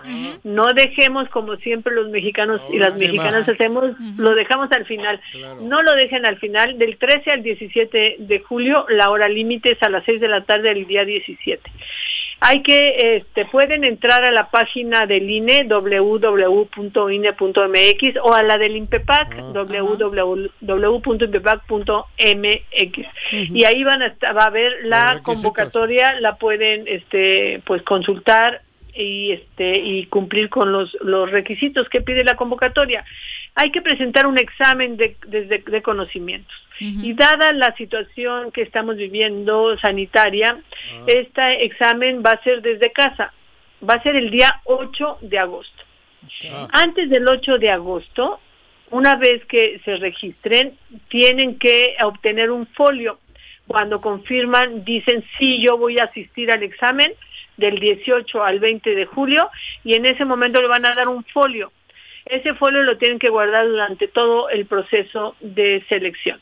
Y el 8 de agosto es el examen en casa. Aquí lo que tienen que tener es una computadora, acceso a internet, que la computadora tenga cámara y micrófono y algunas especificaciones técnicas para que pueda soportar el software que se van a, a, este, a dar, eh, están dadas en la, en la convocatoria, porque no, Sí, no quisiera ahora, ahora les vamos a poner los links para que entren desde ya los interesados a checar el perfil, si lo cumplen y empiecen a, a- a apartar, ¿no? Esta fecha Ah, para sí, hacer sí, su sí. examen. Exacto. Es importante señalar que solo van a pasar a la siguiente etapa los que tengan siete o más. Ok. Ah. Buena calificación, obviamente. Bueno, Pues sí, exacto. Entre mejor Es lo que se necesita. Yo ni me presento, nunca he pasado de 6.5, cabrón. Pero bueno, No, o sea, imagínate, ve los estándares, ¿no? Que así debería que ser siempre. estudiar, Juanjo. bueno, la publicación de los resultados es el 26 de agosto. Después hay una etapa donde tienen que entregar a los que pasaron, pues, la etapa del examen. Entonces hay que entregar los documentos y aquí va a depender cómo estemos eh, en el periodo del 26 de agosto al 9 de septiembre, que es que hay que entregar los documentos. Si se va a hacer a través de en línea por internet y ya se les explicará cómo a los que han pasado el examen o lo van a entregar en el en el OPLE, en, bueno, en el INPEPAC. Perfecto, pues ahora les convertimos todos los datos. Ana Isabel, muchas gracias por la comunicación. Ojalá que se puedan encontrar muy buenos perfiles para estos cargos tan importantes y tenemos una eh, entrevista ya agendada entonces, que nuestro siguiente tema sea el de la paridad. Hecho. Mm, Muchas gracias. Y ah, les mando un abrazo y, y si me pueden ayudar a difundirlo Con todo gusto. Claro. su portal, Sí. se los voy a agradecer muchísimo. Sin duda. Muchas gracias por la comunicación. Los tres. Un beso. Buenas tardes. Adiós. Hasta luego. Adiós. Bueno, Chacho Matar dice que le entra la apuesta también. eh, que él dice que no van a ser más de 15. Éntrenle, No, entre no, más no. sean, más va a comer el más va a comer el equipo del Zorro. Yo, yo, yo, yo sí estoy como con A ver, Chacho. sí. Yo sí estoy con Chacho. Creo que sí. No Ya van sé a que estás de con 15. Chacho, La ¿Quieres que sea apuesta tu na- candidato, Ay, no A ver. ¿quiénes son los participantes? no, la ¿cómo apuesta no? nació porque Paco Santillán acá dijo que eran más de 20. Mm. Al día siguiente, Eliael Acevedo dijo van a ser menos de 20. Juanjo se sumó, ya sabes que le gusta el chisme, y dijo Ajá. no, Sí, van a ser no, más de 20. claro. Yo lo creo por Porque- todos los que se registraron No, y yo demás, creo que ¿no? no, porque no, falta, falta el Entonces están Paco y Juanjo de un lado apostándole al más de 20 y Eliael y Chacho Matar con menos de Menos 20. de ¿Te sumas a Me menos de sumo 20? Menos de 20. Pero eso hay que Me meterle sumo, una- claro. hay que Te- meterle te- una comida, lana. comida. Hay Comida, es de comida, Sí, sí. sí, No, sí. No, a ver, luego no vengan Le aquí. Tú traes los postres porque si tienes buen No, gusto no, para eso. No, ni comida, madre. comida completa, hombre. No, ya. lana, lana. Van a ser menos de 20. Postre ni madre, lana. Ay, No, de- comida, ¿no? Es de comida. Sí, claro. Bueno, Comidita donde quieras. no, La cosa es Yo el no vinito. tengo pedo, porque Lo que si me va a valer va a ser el vinito, no la comida. no, pero va a pagar Paco porque el güey es el que la lió y dijo que yo... Si tienen que ganar, tú deberías estar defendiendo a Paco y decir que ustedes van a comer No, gratis. si Juan José. perdemos, paga Paco, he dicho. Ok, bueno, No, ahí por está. güey. Si alguien más se quiere sumar, estamos recibiendo apuestas. Más de 20 partidos. es que el panorama sí pinta para más de 20, miren. No, ¿no? Es que no, porque, es como la eh, liga o sea, de la, la, la la- federación. Falta- faltan los de 18 a 20. Faltan los cruces. Y en los cruces, yo te lo digo ¿Qué? porque hemos hecho como un research. ¿Qué son los cruces? empírico. ¿Los El entronques? cruce de las personas que estuvieron en las asambleas de los partidos. Muchas personas Ah, pero- estuvieron Sí, en en más las asambleas. ¿Y van a quedar eliminados? Esos se eliminan. Claro. No puedes, es- es- esto es como Sí. si fuera una militancia, entonces Claro. no puedes votar dos veces. Claro. Ahí en los cruces es No donde, puedes donde va a haber firmar una por dos partidos nuevos Creo yo, eh, que- confío yo plenamente en que así será. Porque además, oye, 20 Qué partidos. horror, como ciudadanos, la ver, verdad, es una nefasto. Pero locura. es 20, más de 20 en total. Sí, sí, sí, con con los- los, los locales y nacionales, nacionales. Sí, sí. locales Yo y los creo- que Yo existentes. sigo creyendo que no son más de 15. Bueno, a mí, a mí la verdad me vale madres porque no voy a pagar. La verdad sí estaría horrible. Pero que yo confío en Paco. 20, ¿no? Porque claro, Paco. a ver, es pero que yo no sí confío en Paco político. porque trae siempre chismes bastante finos. Sí, sí, sí, no, y además, es y chismoso además es fino. un muy buen analista. Hay Por eso. Pero yo, no, analista yo sí que va a ser bueno el güey. Bueno, yo sí es chismoso en- fino. Confío en mi olfato. El leal es más grilla, baratita, así de esa madre, no. no. Bueno, Ahí te hablan. Vamos a una pausa antes de que siga poniéndoles calificativos a todos los colaboradores, pobrecitos. No, Volvemos. claro. Me amarran como puerco. Mire. ¿Quién te manda a salir en plena contingencia? Quédate en casa y escucha. Si quieres consentir a tu mascota, el mejor lugar para hacerlo es Clínica Veterinaria Mundo Mascota. Contamos con consultas, medicamentos, accesorios, alimento y servicio de pensión. Además, tenemos servicio a domicilio. Ubícanos en Avenida 10 de Abril, número 1210, Colonia Granjas, o llámanos al teléfono 169-2128. Clínica Veterinaria Mundo Mascota.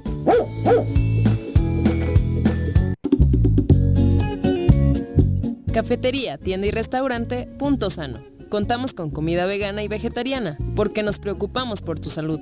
Ven y conoce nuestros productos orgánicos y suplementos alimenticios, al interior de Plaza Andrómeda, local 19, en calle Pericón, Lomas de la Selva. Contáctanos al 372-3514 o búscanos en Facebook como Punto Sano Cuernavaca. En el Ayuntamiento de Ayala que encabeza el ingeniero Isaac Pimentel Mejía, progresamos y trabajamos apoyando a nuestra gente con descuentos del 100% en recargos en el impuesto predial durante el mes de julio. Sí, en julio no pagas recargos. Además, puedes pagar a meses con tarjetas participantes excepto Banamex y American Express. Ayuntamiento de Ayala, trabajando por nuestra tierra. En el Colegio Cuernavaca estamos listos. Con modelo presencial aplicando normas sanitarias o con educación en línea desde nuestra plataforma digital, nuestra oferta educativa es la ideal para kinder, primaria y secundaria. Aprovecha un 20% de descuento en inscripción. colegiocuernavaca.edu.mx. Tu camino al éxito. En Yautepec se trabaja por tu bienestar y el de tu familia, logrando realizar obras de gran impacto en nuestro municipio. Tal es la construcción de la carretera Camino Viejo con pavimentación ecológica que facilitará el traslado rumbo a Cuernavaca. Y aún faltan muchas obras más. Agustín Alonso Gutiérrez, continuidad en el progreso. Quédate en casa. Quédate en casa. Quédate en casa. Quédate en casa. Quédate, quédate, quédate. Y escucha.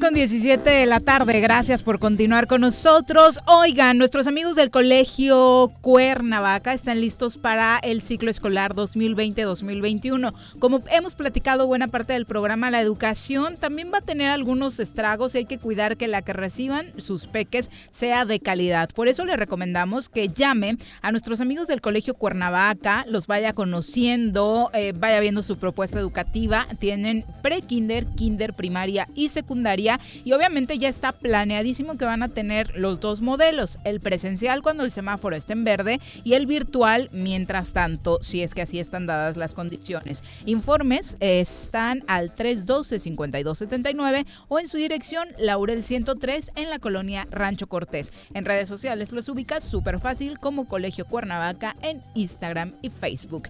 Y bueno, vámonos hasta Jojutla. Ya está en la línea telefónica el presidente municipal, Juan Ángel Flores Bustamante. Alcalde, buenas tardes. Hola, ¿qué tal, Viri? Buenas tardes a ti, a Juanjo, a todo el equipo. Muy ¿Qué onda? buenas tardes a la gente que nos escucha. ¿Qué onda, Juan Ángel? ¿Cómo estás? Bien, amigo, bien, gracias. Traemos pendiente el tema del fútbol que va caminando, ¿eh? No creas que me he hecho guay, ok. que me he hecho güey. Bueno, es... Ok, amigo. ¿Te Ahorita- andabas, te andabas escondiendo de Juan Ángel o qué? No, no, no, no, no. Es una cosa que traemos en personal. Ah, me, me gustaría iniciar con esta noticia tan padre de este proyecto de, pues prácticamente el huerto urbano que se puso en Jojutla. Cuéntanos, eh, Juan Ángel. ¿Lechugas en la banqueta? Casi, ¿Mande? casi. ¿Lechugas en la banqueta? Casi, casi.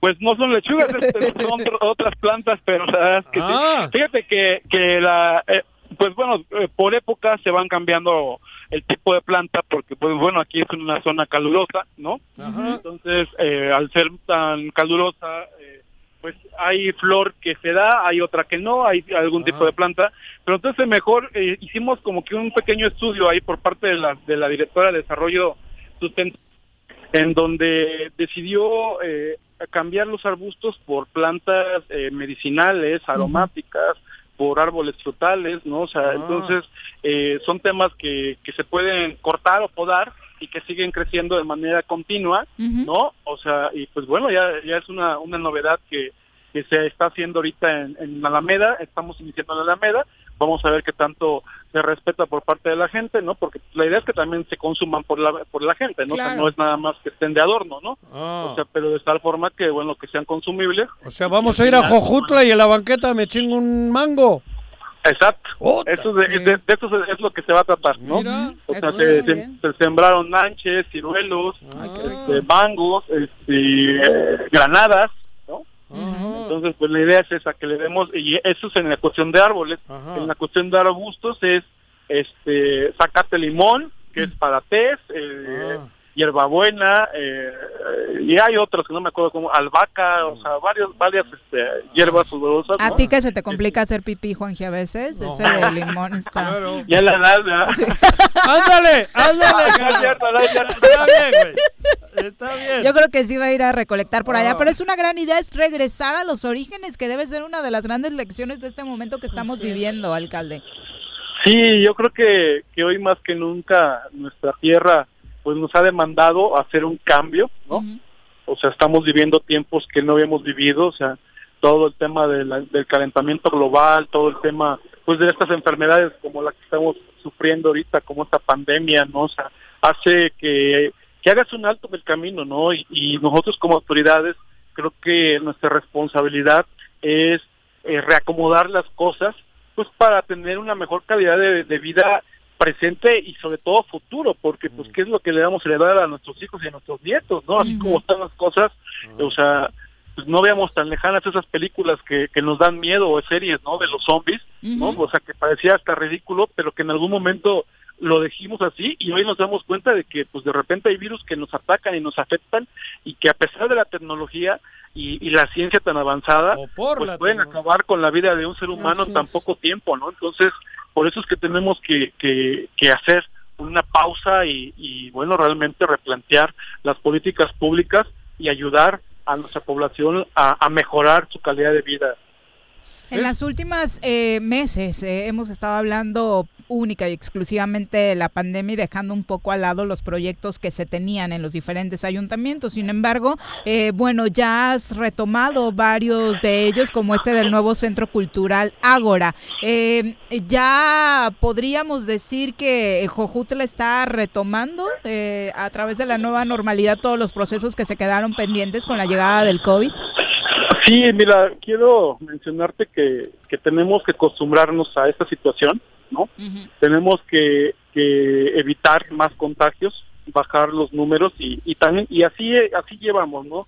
En mayo, bueno, junio respecto a mayo fueron 48% menos de, de personas que, que fallecieron, pues lo cual indica que es una es un número importante a la baja, pero no podemos confiarnos, tenemos que seguir trabajando y pues la vida eh, cotidiana pues tiene que seguir también bajo una nueva regla, bajo una nueva modalidad y bajo ese esquema pues bueno, o sea, anunciamos precisamente hoy por la mañana, ¿no? De la, eh, la certeza jurídica que, que necesitábamos para bajar un recurso, gracias a Dios ya se firmó, ya tenemos escrituras de esas áreas verdes que vamos a intervenir, eh, una de ellas eh, va a ser un centro cultural en una de las colonias que, que tenemos más, mayor incidencia de violencia, ¿no? Y eh, el otro va a ser un jardín para niños, precisamente, no jardín de niños escolar, sino un, un parque de, de- de juegos, digámoslo así, para, los pequeños, porque pues también sabemos que, que el tejido social tiene que, que hacerse y prevenir sobre todo situaciones futuras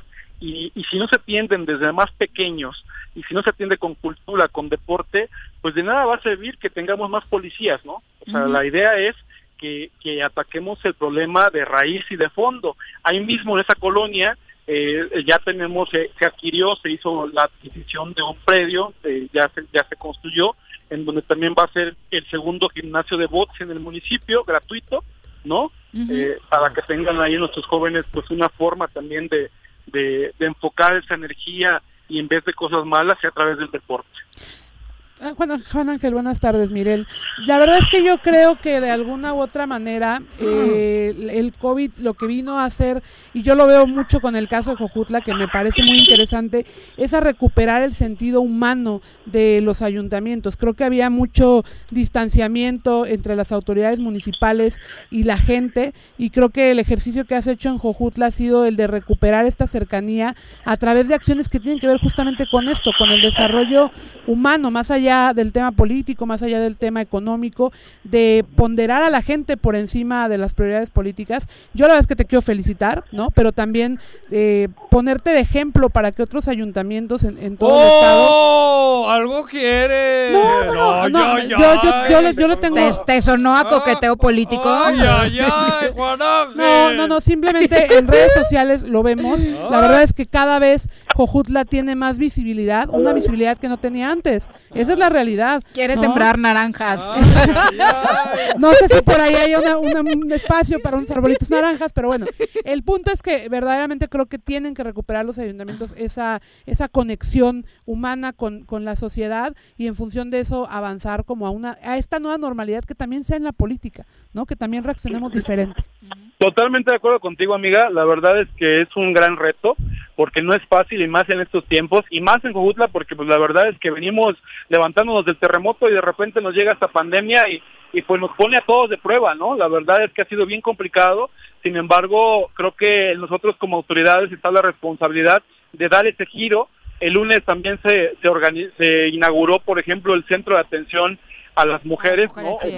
Eh, que tiene que ver con el refugio de la mujer para que pues bueno se prevenga la violencia no tenemos números pues que, que gracias a Dios no hemos tenido eh, feminicidios en el último año pero eh, pues tenemos violencia intrafamiliar eh, de tal forma que tenemos que evitar también esto no o sea entre las políticas públicas y sociales que tenemos que ir encaminando pues para tener una mejor sociedad. Entonces es lo que nos toca hacer es lo que nos corresponde y porque es nuestra obligación y para lo cual eh, fuimos elegidos por parte de la sociedad Y abocándonos ahora sí en el COVID, eh, ¿cómo van las cosas? Eh, también están dando cursos a los comerciantes para estar mejor capacitados en la atención, pero económicamente, eh, ¿cómo va funcionando eh, el ayuntamiento, Juan Ángel? Mira, eh, pues bueno, la verdad es que es un tema bien complicado, ¿no? Sobre todo en el tema económico, porque tuvimos recorte de participaciones eh, bastante graves, ¿no?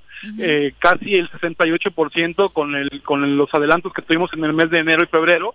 Entonces, la verdad es que para que se den una idea de cada peso, pues hoy nos mandaron solamente 30 centavos, ¿no? Entonces, sí, estamos en una crisis muy, muy grande. Sin embargo, pues tenemos confianza en que podemos salir adelante. Obviamente tenemos un rezago muy importante en pagos y pues no tenemos forma ahorita de, de exigirle a la gente un pago cuando pues sabemos que están pasando por una crisis muy fuerte, ¿no? Digo, para que se den una idea, eh, el año pasado eh, tuvimos una una colecta del pago predial de 30 millones de pesos aproximadamente y hoy llevamos solamente 11 millones, ¿no? O sea, digo, es, es un es una pérdida pues muy muy grande y que bueno que al final entendemos la, la parte por la que está viviendo la sociedad así como también nosotros como gobierno que tuvimos que gastar en temas pues como el, el, las despensas que se dieron cada 15 días a todos los desempleados del municipio, no o sea, todos los temas que tienen que ver con la salud, con prevenir mayores contagios y que bueno que han ido funcionando gracias a Dios, la gente está un poco más consciente y, y, pues nos ha ayudado a bajar esa curva que, que tanto pues nos dolió tanto en el mes de mayo principalmente y que ya julio pues bueno se ve un poco más calmado, pero que no por eso podemos confiarnos y que sobre todo seguimos impulsando ahorita pues ya entre la nueva normalidad las políticas de, de abrir los negocios, pero pero bajo eh, resguardo de, de, la salud, que es lo principal, porque de nada te sirve tener un negocio si te vas a terminar eh, contagiando y enfermando y gastando, ¿no? Entonces, lo que hicimos fue un modelo eh, primero de vigilancia social, uh -huh. se llama cobijo, son comités de vigilancia Ay, ciudadana, es decir, porque no tenemos recursos para tener tantos fiscales, ¿no? Entonces, ¿qué fue lo que hicimos? Involucrar a la sociedad para que cuidara que los negocios cumplieran con las reglas, se armaron esos comités, se llaman cobijos, eh, y, se, y se les dio distintivos, se les está dando distintivos a los negocios que cumplan eh, pues con todas las reglas de sanitización que viene desde el gel, el cubrebocas, el, el este eh, la cosa que se pone ahí en las puertas, no me acuerdo cómo se llama, la charolita esa, ¿no? Pero sobre todo... El tapete sanitizante. El tapete sanitizante, pero sobre todo la capacitación, es decir, se les, se les obligó en este caso para que realmente quien, quien quisiera abrir ahorita se les está pidiendo el curso que da el Seguro Social, que es un curso en línea, se les está pidiendo la regularización de, por ejemplo, si vas a abrir eh, en tu estética, eh, en, la, en, tu barbería, pues cómo vas a tratar a los a los eh, a tus clientes para que pues evites tú un contagio y también ellos te, te, puedan contagiar, ¿no? O sea, o ellos se puedan contagiar respecto a ti. Entonces, muchas cosas que, que hemos tenido que ir innovando, pues ante estas nuevas reglas que, que se están imponiendo a nivel federal que, que primero Dios va, va a evitar pues que haya más contagios en nuestro municipio. Eh, se anunció esta semana ya este plan de reestructura económica, de reapertura económica por parte del gobierno del estado de Morelos. ¿Trae algo nuevo? ¿Qué te pareció? Pues mira, principalmente viene el tema del rescate financiero de los municipios, ¿no? Eh, no para darnos más recursos, ¿no? Sino más bien es el tema que tiene que dar eh, para que lo que estamos perdiendo eh, en este caso de las participaciones, pues pueda recuperarse. Es decir, no se trata de dar más, sino de dar eh, lo que estamos perdiendo a través de una figura que es como si fuera un seguro eh, pues como que como conocemos, ¿no? O sea, de, de casa o de coche o, o, de vida incluso, ¿no? En el cual pues te cubre la pérdida que en ese momento estás teniendo, ¿no? O sea, en el caso de un coche, por ejemplo, ¿no? Así, de esta forma, pues bueno, se va a tener ese recurso que va a permitir que los municipios pues tengan eh, viabilidad, porque la verdad es que si no se, si no se hace eso, pues prácticamente se está cerrando gran parte de los servicios que se están prestando y pues que va a causar más caos de lo que ya está ahorita por la pandemia. Eso es por una parte y por el otro, pues bueno, son los recursos que se van a dar a, las, a los negocios y empresas que al final tienen la obligación de estar eh, pues al 100 con sus negocios, ¿no? Que también eso es un tema que tiene que ver con la 4T, ¿no? En el cual, pues bueno, antes pues nada más porque era tu compadre o porque te apoyó en la campaña, ¿no? Pues ya le dabas el apoyo, ¿no? Y ahora pues ya tenían que cumplir con reglas, en este caso que sobre todo son reglas que tienen que ver con, con Hacienda y con estar dados de alta eh, a tus trabajadores y que al final son derechos de los cuales pues todos deberíamos de tener o ser parte. Alcalde, muchas gracias por la comunicación. Les agradezco mucho, amiga, y les mando un fuerte abrazo y cuídense mucho, por favor. Estamos en lo dicho. Igualmente. Hasta luego. Dale, amigo. Dale. Bueno, son las 2 con 32. Vamos viste, a una pausa. Te viste muy, eh, No, la verdad es que a mí ya me cae quiere muy bien sembrar Juan sus Ángel. naranjas. hijo. A mí me Ah, cae muy bien. Juan Sí, Ángel. ya No, no, ni nos dimos cuenta, cabrón. Puta. No, a ver, es que hay que reconocer lo que se hace bien, ¿no creen? O sea, sí, independientemente del partido político, del proyecto. Te creemos, te creemos. Sí, no insistas. ajá, ajá. Ya. Ahora, tengo unas Yo le iba a proponer unos chilitos o algo por allá, pero ya va, que queden naranjas, Imagínate güey. tú, todos los, los eh, Oh, camellones de, de Jojutla con naranjos, qué preciosidad. naranjas. Además Claro. el naranjo pues tiene muchas propiedades. Ajá, Claro. Sí, sí, Ajá. tú envuélvenos, tú envuélvenos. Tú. Vámonos a pausa, volvemos. Ajá. ¿O no se va a hacer la carnita asada? No, no se va a hacer ninguna carnita asada. Mejor quédate en casa y escucha.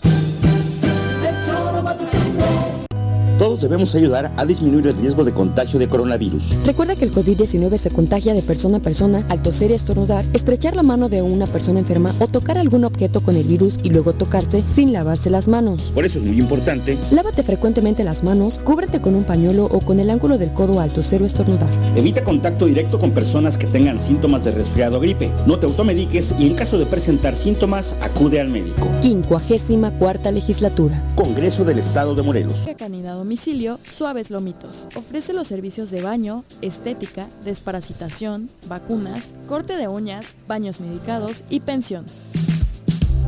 Apapacha a tu suave lomito agendando tu cita con nosotros al 777-639-15. Pregunta por nuestras promociones en nuestro Facebook Suaves Lomitos y en Instagram como Suaves Lomitos Grooming.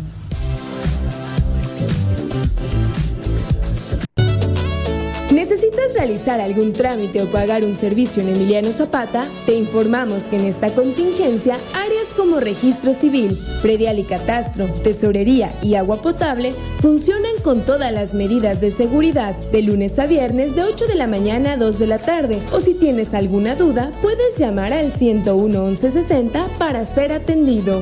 Emiliano Zapata, un gobierno certificado por la gente. Administración 2019-2021. ¿Te gustan los caballos? ¿Tienes uno? ¿Sabes montar? ¿No? ¿Quieres aprender? Conoce los beneficios de hacerlo en Rancho de la Media Luna en Huitzilac. Contáctanos al 777-155-1062.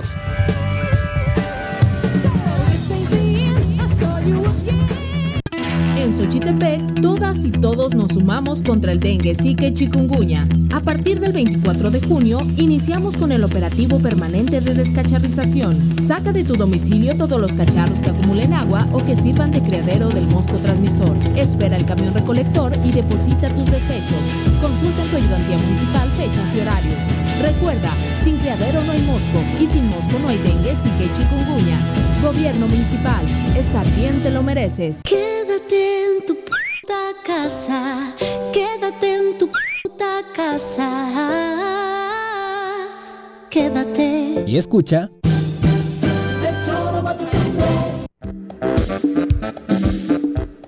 Dos con 35 de la tarde. Dice Chacho que no te preocupes por la apuesta, que apuestes lo que quieras que él paga. ¿Qué tal, mi Mi querido Chacho. Esos son cuates, no como, quiero, no como otros de, ay, a mí no me importa perder, que pague Paco. O sea, no, no, no, qué mal. Como Ahora tú- vamos con más fuerza a esa apuesta. Con mucha más Ah, fuerza. ah. esa apuesta y muchas otras cosas las vamos a ya ganar. Chacho, te Ya estás viendo el- como Mireille con Juan Ángel, cabrón. Ya sabemos el chisme, Chacho. Chacho, sí, ya Dos con 36, Ay, vamos con la nutrióloga. Piensa en un futuro sano. Tú también puedes tener una mejor calidad de vida. Conoce cómo llevar una alimentación saludable con los productos naturales y orgánicos que la doctora Mónica Novielo de Punto Sano tiene para ti en el choro. Doctora, ¿cómo te va? Buenas Bien, tardes. buenas tardes. ¿cómo están? Bienvenida. Gracias. Pues hoy vamos a hablar un poquito de los cereales para niños. Para niños y muchos adultos también se los comen, ¿verdad? sí, claro. Digo, es algo fácil, práctico, rápido, que no te toma nada. Yo he ido a muchas casas y veo sobre todo, no sé Los si de vean, colores. pero estos de colorines. Choco Crispies, Zucaritas, Trix, Sí. Fruity Loops. Y, y bueno, y son de diferentes. Por ejemplo, estos son de Kellogg's, esto es de Nestlé, ¿no? Que son diferentes marcas, pero todos hacen cereales. Y bueno, y en realidad, este, bueno, siguiendo un poco con la tónica de la semana pasada, a ver, vamos en a un leer comparativo, los ¿no? ingredientes de ver, aquí para aquí que vayamos viendo. Eh, vamos a ver los ingredientes. Mezcla de cereales. Maíz, trigo, avena, azúcar, aceite vegetal, sal yodada, colorantes, esencias naturales de frutas y extracto vegetal. Ok, a ver, ahora léete esto. Los tricks. A ver qué traen los tricks, dónde vienen los ingredientes. Mezcla de cereales, harina de maíz integral, semolina de maíz, azúcar, almidón de maíz, jarabe de glucosa, aceite de palma, agente leudante o fosfato tricálcico, eh, estabilizante, entre paréntesis goma arábica, sal yodada, saborizante artificial sabor a frutas, regulador de acidez, ácido cítrico, ácido málico y eh, ya. Ácido Dice- málico tiene que ser malo. ese No, ¿no? suena, Y dice al final Suena contiene sulfitos. Ah, ok, como los del vino, ¿no? Y bueno, Ah. y préstame los... eh, ¿No? Los sulfitos Ajá. se los ponen al- a los vinos para conservarlos, es un conservador, hay mucha gente muy alérgica. Y si se fijan, vean los colores de estos cereales, o sea, vean lo que se están comiendo los pobres niños, ¿no? Puro color artificial, ¿vieron? O sea, a la vista los niños te dirían, No, ¡qué pues, padrísimo! qué padre, préstame los ¿no? Fruity Por eso lo Loops. hacen, Sí. ¿no? Pues sí, claro. Entonces el niño ve los colores y dice, ay, yo quiero de eso, ¿no? Esos colores tan bonitos, pero puro color artificial. O sea, esos color rojo alura y amarillo número Verde cinco. choro. Verde choro. Bueno, ¿No? ahora vamos a leer este que también tiene colores, fíjate. Ese viene, Ah, Por eso me extrañó cuando Sí. abrí tu cajita y dije, ah, cabrón, pues Dice también. Ajá. orgánico, 100% mexicano, originario de Jalisco. Y sus ingredientes están por acá. Tiene maíz orgánico, arroz orgánico, jarabe de agave orgánico, saborizantes naturales de frutas orgánicas y colorantes naturales. naturales. A diferencia de estos otros que tienen colorantes artificiales, que se ha visto que altera el sistema nervioso de los niños. Se ponen con una adrenalina. Exacto, cañona, o ¿no? sea, se, aceleran encima, tienen kilos de azúcar, entonces eso ya los está predisponiendo a problemas con el páncreas, como resistencia a la insulina que hablábamos, eh, diabetes, entre otras Sin cosas. ¿no? conservadores Y también ese dice, tampoco ¿no? tiene conservadores, ¿no? Y este, y esto en algunas palabritas engloban como varios ingredientes que ya no quieren poner uno por uno. Para que no se vea más mal. Para que no se vea más mal, porque ya sabemos que entre más ingredientes tenga algo, pues digo, cuando ves 38 ingredientes, dices, híjole, esto no está muy bueno, ¿no? A ver, vamos a leer, por ejemplo, este, que El es amaranto, el que amaranto amo 100% tanto. mexicano, que ya hemos hablado mucho Qué de él. delicia. Sí. Ingredientes. Amaranto. Punto. a ver, este es arroz inflado. Arroz inflado. Ingredientes. ¿Cómo inflan el arroz? ¿Con un popote o cómo? Sí. Con unas máquinas Mira, Juanji, te pones de pechito para que alguien te alburé y no quiero ser yo. Que me soplen, no hay quiero bronca. ser yo. Que me soplen. Ingredientes del arroz inflado, harina de arroz, harina de maíz y extracto de malta. Nada más. Nada más. Con hierro ácido fólico. Bueno, y ya para no seguirte pasando, este tiene quino, quinoa y nada más. ¿Ok? Y Qué este- maravilla, ¿no? O sea, O sea, de punto, verdad. un ingrediente. o sea, en el otro, no sé cuántos colorantes. Tenemos y aquí ácido Campo málico, Pops, ácido que veneno. son bolitas que parecen de chocolate, dice sin gluten, sin azúcar añadida, sin conservadores, y los ingredientes son maíz orgánico, arroz orgánico, jarabe de agave orgánico, cocoa orgánica, saborizante natural de chocolate orgánico y concentrado natural de chocolate orgánico. La pregunta para los que no sabemos es, ¿el color se lo da eh, ese colorante de dónde viene? El, El- colorante natural. Ah, los Ajá. colorantes naturales Ajá. generalmente los sacan del betabel, por ejemplo, cuando quieren que sea rojo. El achiote también es un gran colorante. O sea, de los mismos vegetales se pueden sacar colores. Como O sea, las pinturas en Oaxaca. Oye, Sí, pero sí. aquí hay algo bien interesante. Si nos damos cuenta incluso en las cajas, que es algo que va a pasar prontamente con los cereales como estos, que es el tema del etiquetado responsable. Exacto. Es que hay un engaño, ¿no? Hay, hay una, hay una, Sí. una- un, un engaño visual respecto de los productos para que sean más atra- atractivos y los compren. Y no veamos A la ver. parte de atrás, que es la parte importante, lo que Pues tiene. esto es como verle a viendo- Ronaldo, digo, a este güey en calzones en un espectacular. ¿A Cristiano? A Cristiano. Cristiano. Pa- pa' qué- cómo, ¿Por qué compras esos calzones? Sí, no, Porque los siquiera, lleva Ronaldo. o sea- A los niños les engañan con esto. con Claro, el- por con- supuesto, con- para con que los no veas la parte. A los niños y a los papás, porque Sí, y, y mira, y yo veo muchos pacientes Ajá. que me mandan por WhatsApp y me dicen, ay, ¿qué opinas de este producto? Y me mandan la foto de adelante. Ajá. Y yo les digo, a ver, Puta. mándame los sabes. ingredientes, Claro. no sé, porque y es Por que dice que pues, no trae bonito. azúcar, ¿no? Entonces pone sin azúcar. Sí. Entonces, bueno, pero con que está endulzado. Pues porque es lo puede ser sucralosa, puede ser pongo yo los calzones cosas, de ¿no? Ronaldo y nada que ver, no cabrón. a ¿Compraste Ronaldo. alguna vez calzones de No. Cristiano pensando que te No, A ver, no soy tan güey. que te ibas a ver como él. No soy tan güey. Bueno, y aquí incluso le van poniendo, contiene vitamina D y calcio, ¿no? Ujú. Entonces, Claro. ¿por qué le añaden esas vitaminas? Si Porque ya- cuando hacen este producto no tiene nada. Nada. O sea, no tiene ni un nutriente. Entonces los tienen que añadir porque no tiene absolutamente nada. Claro. Y lejos de, de estar nutriendo a los niños, porque le ponen Sí, ingredientes si además, comes una o sea, esas- zanahoria no hace falta que especifiques que tiene, que tiene vitamina Ya- A, Ya, ¿no es tiene la vitamina Ya la trae. ¿no? Y esto lo tienes que especificar porque Claro. se lo tienen que Le- añadir le porque le quitaron todo. O sea, al ponerle tanto colorante y Pero ¿por qué saborizante. es lo que yo digo, ¿por qué una cultura civilizada, y tal, por qué sigue vendiendo estas madres? Porque es es mi un gran pregunta. negocio, es un negocio. El y coronavirus además es barato nos- hacer no- esto. claro. es que también, ¿no? también es Pero eso, ¿por el qué tema de, permitir de lo al- baratos que son las cosas respecto de Pero otras. barato- Sí.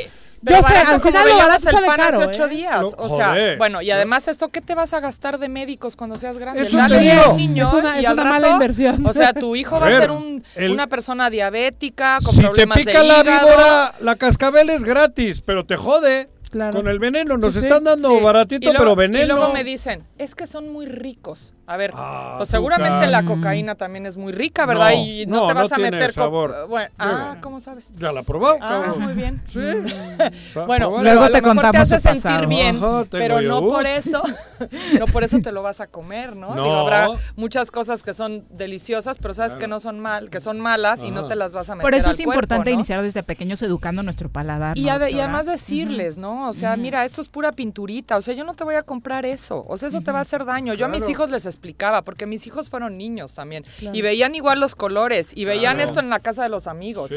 y en mi casa no había, ¿no? Y Ah. entonces yo les explicaba y les decía, mira, esa pintura te va a dañar tu hígado, yo no te voy a comprar algo que te va a dañar, Claro. ¿no? Y entonces Pero ellos lo vas- lo entendían vas perfecto. educando, lo vas y hoy, explicando. exacto, y hoy por hoy que son grandes, que tienen más de 20 años los Claro. tres, se cuidan muchísimo Claro. porque aprendieron desde chiquitos y a lo mejor lo Sí, que no probaron quiere decir en que casa sean- de un amigo, ¿no? Porque luego equivocan, ay, estos niños parecen mamilas. No, cabrón, tienen una buena educación y comen a toda madre, cabrón. Claro. Que es distinto. Y es cuidar tu cuerpo. Es claro. Sí, y- También y- el hecho de las porciones, ¿no? Una cosa es a lo mejor que un niño pruebe en casa de un amigo o coma una vez cada Ah, 20 días ah, esto, bueno. a que en casa, encima del refrigerador, tu tengamos desayuno. esto La todos los cajota. sea tu Exacto, exacto. sí. Y, como te digo, mis hijos seguramente los probaron en casa de un amiguito, pero en la casa no había. O sea Claro. que no era que lo comieran todos los días. Bueno, y otra cosa es que nuestro querido señor Kellogg's, cuando empezó con sus cereales, le empezó a hacer muchísima mala fama al huevo. Y eso fue, o sea, se agarró de que tenía colesterol, porque sí tiene colesterol el huevo en la yema, Ah, para, a- para que te comieras estos mugrosos cereales en vez de unos Para huevos. no, Ah, no desayunes huevitos. No desayuna huevo unos- porque tiene sí. mucho colesterol. Mejor Ajá. desayuna una de estas cosas. Ah, ¿esa ¿no? fue su campaña? Esa fue su campaña no me hace diga. muchos años, sí. Y lo que no sabían es que ese colesterol de la yema de huevo te nutre el cerebro. El cerebro vive de colesterol y es un colesterol buenísimo para el cerebro. Además, en la yema de huevo viene todas las vitaminas del complejo B. De hecho, es el alimento del planeta que más contiene vitamina B. Entonces, o- y es un gran alimento para los niños que se están desarrollando. Entonces, digo, en realidad, sea, en vez de cualquiera huevito. de estas cosas, El huevito. no un solo es como un capsun. un eh, símbolo de valentía. ¿eh? Exacto, Ah, es un sí, símbolo de nutrición. Para que ya y no además regañen la clara de huevo es la proteína Ah. más absorbible de todas las proteínas animales. No me digas. O sea, tú te comes un huevo y absorbes el 98% de la proteína que está en esa clara de Así huevo. cuerpo, la- ajá. Ajá, en cambio un bistec depende de la cantidad de grasa, pero puede ser entre 40 y 50% que absorbas la proteína. Y Entonces ve la tengo diferencia. gallinas de pastoreo en casa, hostia. ¿Ah, sí? Sí. Ya, ponte a vender tus genial. huevos Bueno, orgánicos. nosotros Juanqui. vendemos No, son huevo orgánico aquí en Punto tengo. Sano. ¿No? Sí, también Sí, tienes, también sí. tengo. Mira, pues Cin- aprovechenlos. tengo cincue- Iracheder es el No, yo nomás pastor. tengo 12. 12 gallinas 50. y dos gallitos. Sí. Mira, Pues apuesten sus gallinas. No. ¿Qué? ¿Por qué no? No, porque esas son de la familia. I- i- Iba a decir yo, pues apuesten los huevos. No, menos, cabrón. Apuéstalo, pues. Ahí sí pierdo yo, el que más Ay, no creo- arriesga. Ay, no creo que Chacho me apoye tanto. No, ándale. Que te respalde. Es reeducarnos, doctor. Es reeducarnos y este y cambiar hábitos porque si no de verdad que van a criar niños enfermos, ¿no? Porque Estamos criando niños. estamos enfermos. creando niños en, yo no. No, no, está la sociedad, ¿no? la sociedad. La sociedad. Sí. Y tenemos que hacer conciencia y desde chiquitos, no porque son niños les vamos a meter porquería y media, porque eso es lo malo. Los niños son los que peor comen, porque son los que se comen todos estos colorantes, kilos de azúcar, ¿no? Entonces No, pero va a necesitamos- ser el súper y te avienta la caja al carrito y tú no se la quitas ni le explicas. Ahí la llevamos por comodidad también, cabrón. Digo, me. También es un problema de la educación Es de las problema. actuales generaciones, Y ¿no? además que el estamos- niño manda en casa. Y, exacto. ¿No? Y te lo quitas, ¿no? Ajá, Eso no. Sí. no. Y come rápido también. Pues sí. Sí. Y en vez de preparar algo, que puedes preparar algo rápido, no te toma Pero más sano. de dos minutos, pero sano es lo que decíamos la otra vez, que no es Pelar una tampoco tan zanahoria. difícil. Joder, en serio. De verdad. Una Y echar y, y hacer un juguito Claro. con eso, o sea, de volada. O sea, Sí. no es tan. No Es no cultura. Es, cultura y educación. ¿no? ¿Y, y crees que este tema del etiquetado responsable logre ayudar? Digo, Pues- ahora sí ya estarán obligados a partir de cierto tiempo Pues- poner estos ingredientes en... Pues un poco, porque si la- van a poner como la cantidad de grasa y de azúcares adelante, y igual va a tener ingredientes en la parte de Sí, atrás claro, y no los vas a ver, o sea, de verdad hay que revisar toda la etiqueta, no solo lo que está adelante, no solo la foto, no solo que tiene vitamina D y calcio, o sea, necesitas ver qué trae, o sea, es como la responsabilidad con tu cuerpo y con la de tus hijos que están a tu cargo, ¿no? Entonces, sí creo que los papás tenemos una gran responsabilidad para educar a estos niños, ¿no? Y, y enseñarles desde chicos. Mis hijos desde chiquitos sabían leer una etiqueta. O sea, ellos veían glutamato monosódico y aventaban la caja. O sea, decían, yo no me voy a comer eso. O sea, porque Es mamá nos ha dicho que es hasta coco, ¿no? cancerígeno, ¿no? O sea, entonces, de verdad los niños aprenden todo, lo bueno y lo malo. Entonces, si les enseñas cómo cuidarse, lo van a aprender muy bien. Y aunque, como dices tú, si de vez en cuando se comen algo que es una porquería, pues fue de vez en cuando y no va a pasar nada. Pero el problema es que lo tienen arriba del refri y lo, a veces desayunan y cenan el dichoso cereal lleno de colorantes y de azúcar. Entonces, ¿qué se están metiendo al cuerpo día y noche, no? Entonces, es un verdadero problema, ¿no? Doctora, para mm, aprender a comer mejor, para conseguir estos productos, ¿dónde te encontramos? Estamos aquí en Plaza Andrómeda, en el local 19, en Punto Sano. ¿no? Y estamos ahorita abiertos, tenemos también servicio a domicilio y ya empezamos con las mesitas separadas Ajá. eh, de la cafetería. Con sana distancia. con sana distancia y con todas las precauciones que hay que tener. Entonces también pueden irse a tomar su cafecito o su Y la consulta, ¿no? Para quien Y quiera tenemos también. consulta también con todas las precauciones del mundo y este estamos eh, ahí para servirles. Acá en. Plaza Andrómeda. Plaza si se pierden, nos preguntan acá en el local 8 del Choro. Muchas gracias, doctor. Gracias a ustedes. Buena tarde. buenas tardes. Bueno, son las 2.50. No hemos platicado de que ya César ¿Qué? Duarte. No. ¿Se acuerdan de César Duarte? ¿Les Claro que nos acordamos de César. Es Bueno. el, el de los. El nuevo PRI, aquel, ¿no? De- Es foto. esa foto que está circulando de Peña. Nieto con los gobernadores. Sí. Qué cosa, ¿eh? Ese sexenio Sí, de verdad terrible. fue impresionante.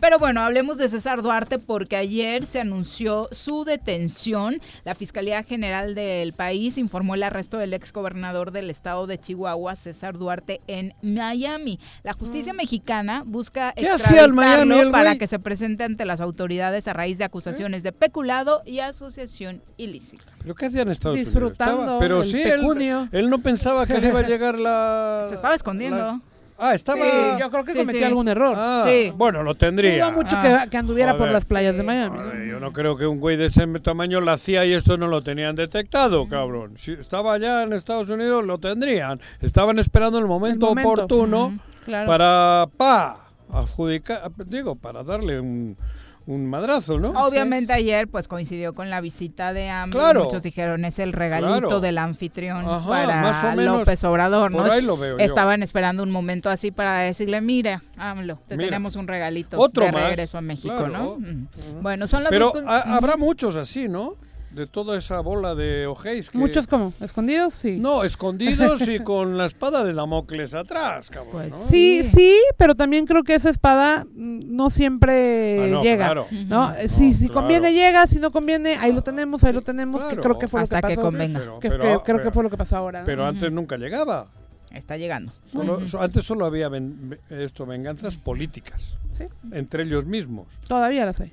Todavía, pero ahora ya es, esto es muy económico, es va relacionado todo con estafas. Esto a mí se me hace Pero- más bien como el, el, el, ¿Eh? el- el gato que te trae de regalo el ratoncito. Pero si el ¿no? regalo es para el, el actual Que te gobernador. el ratoncito para... Para Corral, que Corral ha, Corral ha es el- declarado precisamente que esto no es que lo ningún la regalo, que obviamente ellos lucharon con las es. denuncias desde la ciudadanía incluso. De hecho, se, ¿no? hay- A mí me Hubo suena- gente detenida por Al- haber- ¿El corral de aquí quién es?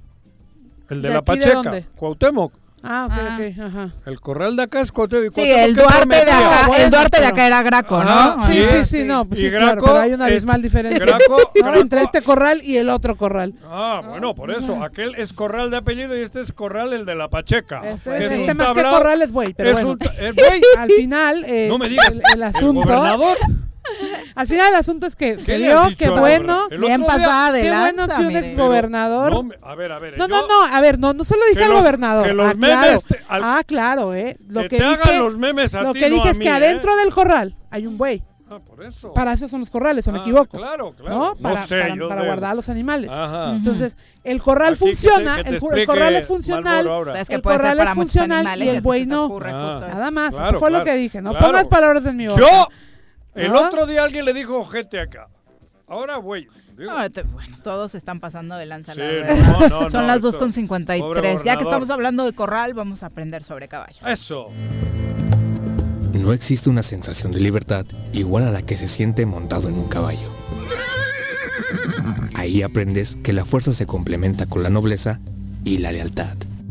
Conoce más sobre los fieles corceles con nuestro experto Alboro en nuestra sección Arrienda Suelta.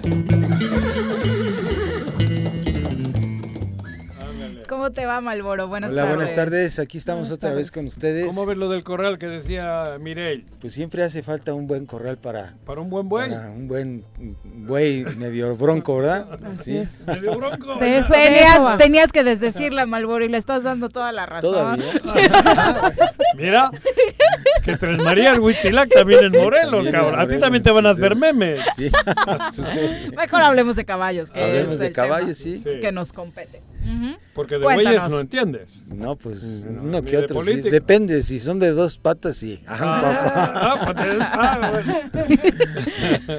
¿Qué Hola. aprendemos hoy? Ahora queremos hablar un poquito de que, mira, lo que pasa es que m- mucha pregunta que me hacen luego amigos que conozco en el medio donde me desenvuelvo, me dicen, oye, ¿por qué mi caballo este, lo compré que era un caballo manso? eh, me, lo de- me lo dejaron bien arrendado y ahora ya está presentando ciertos problemas. Y entonces digo, a ver, vamos a, analizas un poquito e, e- e indagas un poquito al respecto. En el caso de un amigo de, que le mando un saludo a Juan Pablo de acá de, de ¿cómo se llama? De Santo Tomás Ajusco. Me dice, oye, mi caballo era muy tranquilo, muy manso, lo empecé a montar. Entonces, pues finalmente yo conozco a, a Juan Pablo, que le mando un saludo, y uno de sus principales problemas es que él tiene muy poco conocimiento en la cuestión del manejo y de montar un caballo. Entonces ahí van O los sea, lo resultados. está estropeando él. Sí, en este caso él tiene mucha culpa El al jinete. respecto. Sí, es, es a lo- me muchos amigos me dicen, oye, mi caballo era así, o es así, y se ha comportado así. Entonces también Es como los carros que, Sí, tiene- que le metes la pata dura de y le más. das en la madre. Exactamente. Ajá, Eso también. es lo que quiere, exactamente mi Juanjo. Eh, así, así como tú lo acabas de decir, precisamente es lo que quiero animal. que entendamos. A veces, este, muchas veces los problemas que nos presenta nuestro carro, nuestro caballo, a veces inclusive nuestros amigos, es porque nosotros lo provocamos. Cuando no tenemos el conocimiento adecuado para el manejo, en El este trato. caso de los caballos, el trato, el conocimiento adecuado, va a haber conse- consecuencias buenas Pero o- ¿cómo echas a perder al caballo si ya lo tenías bien arrendado, si ya lo tenías a- a- a- adiestrado? Adiestrado. ¿Cómo? A ver, mira, es, esto es muy ¿Cuál importante. puede ser tu el error del jinete? Tu caballo puedes tenerlo muy amansado, muy arrendado, muy, de muy buena conducta, pero también a ti te hace falta el, eh, el conocimiento adecuado para el manejo. Era lo que hemos platicado de que se requiere un asesoramiento y un conocimiento adecuado para poder manejar bien a nuestro caballo. Si tú tienes un buen caballo y no sabes manejarlo, lo vas a echar a perder. Es como el que no, el Pero- que compra un buen carro y no sabe manejar. Pero ¿cuáles son los, def- lo- lo- los errores más característicos de un güey que no sabe montar y monta? Vamos a decir, El freno. El freno, el- jala- la jalar de más el freno, la presión inadecuada de la, de la rienda, que le provoca una presión, una presión en el hocico al caballo hace daño. por medio del bocado. Entonces estamos provocándole ahí un problema de hocico, tal vez, o a veces mal puesta la montura, tu mala posición en montar. Ajá. Eh, tan solo el amarrar un caballo, colgarlo, hay que saberlo hacer adecuadamente, ni muy corto ni muy largo. Todo Todo, tiene. tiene, un, un- espacio adecuado. Ajá. Es uno de los... Ahora, muchas veces dices, ¿por qué patea? ¿Por qué muerde? Porque el caballo va perdiendo El otro día íbamos montando y uno, el- tú montabas un caballo que pateó, cabrón. y Dije, "Ay, la madre. Sí, Me asustó. Ah, bueno, en ese momento que patea el caballo, por a veces mm, a- son impredecibles algunas veces, ¿no? Claro. Pero Como se puede que- corregir eso del Sí, caballo. en ese momento que el caballo, como en tu caso, aventó una patada queriendo patear, pues en ese instante sí presiona el freno hacia atrás con fuerza, ¿no? Le estoy, con esa, con esa reacción El le estoy diciendo al caballo, ¿sabes qué? No hagas esto. Entonces cada que lo hace, lo volvemos a presionar de esa manera. Entonces él va a decir, cada que, que intento o quiero patear, me, me sucede esto. Claro. Es una manera de corregir, entre muchas otras. ¿verdad? Entiende el caballo ese... ese Relaciona. Relaciona. Sí, él relaciona.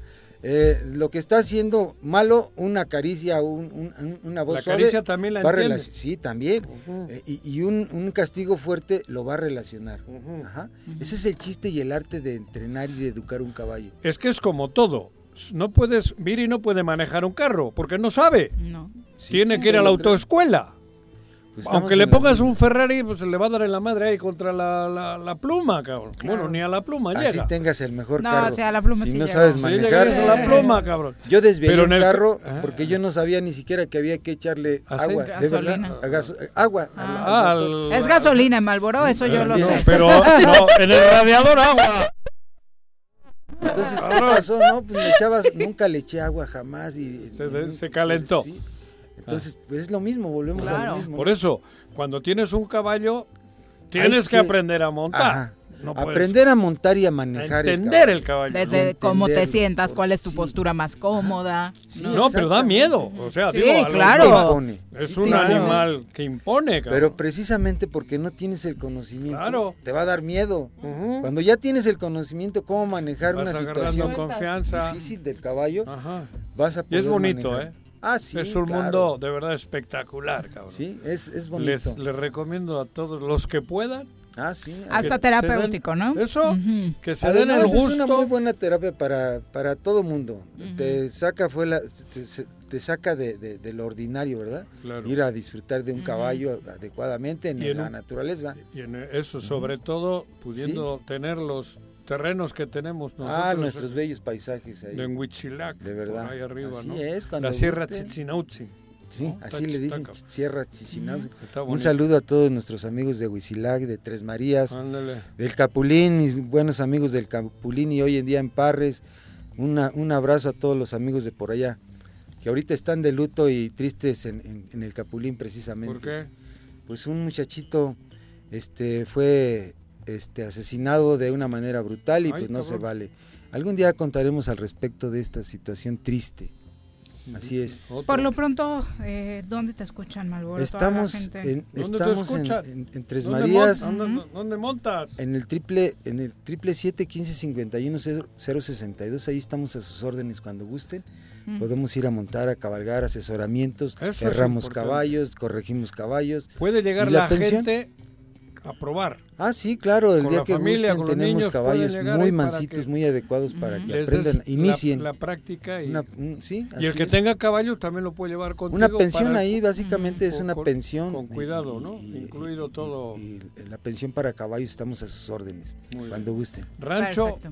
Rancho de la Media Luna. media luna. Su amigo el Malboro. Ándale. Muchas gracias, Malboro. Malboro. Pues mucho se ha dicho acerca de si tendremos primera división o no, o o algún equipo, ¿no? Ya no de la Federación Mexicana de Fútbol, sino de esta nueva liga que se está formando. Es Moctezuma Cerratos quien ha pues insistido en este tema, dice que ya le pidió al gobernador apoyo. Se le acercó, y ayer le vi ahí que Sí, iba escuchemos detrás. parte de lo que decía Moctezuma. Bueno, con las gestiones lo principal es la franquicia, en la cual ya está en el Estado por parte de- del empresario que, que nos las pone a disposición a, a todo el Estado, a todos los futbolistas, a todos los seguidores del fútbol. Y eh, me comentó el empresario que eh, empezar a buscar más empresarios para el tema del apoyo. Ya tenemos parte de la nómina del equipo, pero siempre es muy importante pues cerrar la pinza con gobierno del estado, el apoyo de un estadio, el apoyo de, parte de la nómina y yo creo que pues el fútbol morelense eh, y toda la ciudadanía no, pues, sería increíble quedarnos sin fútbol cuando tenemos un estadio de, de primer mundo. ¿no? ¿Qué es lo que detiene ahorita este, este proyecto? Pues lo que estamos a un pasito de concretarlo, ¿no? Fue por eso mismo vine a, a- a- a tratar de platicar con el gobernador.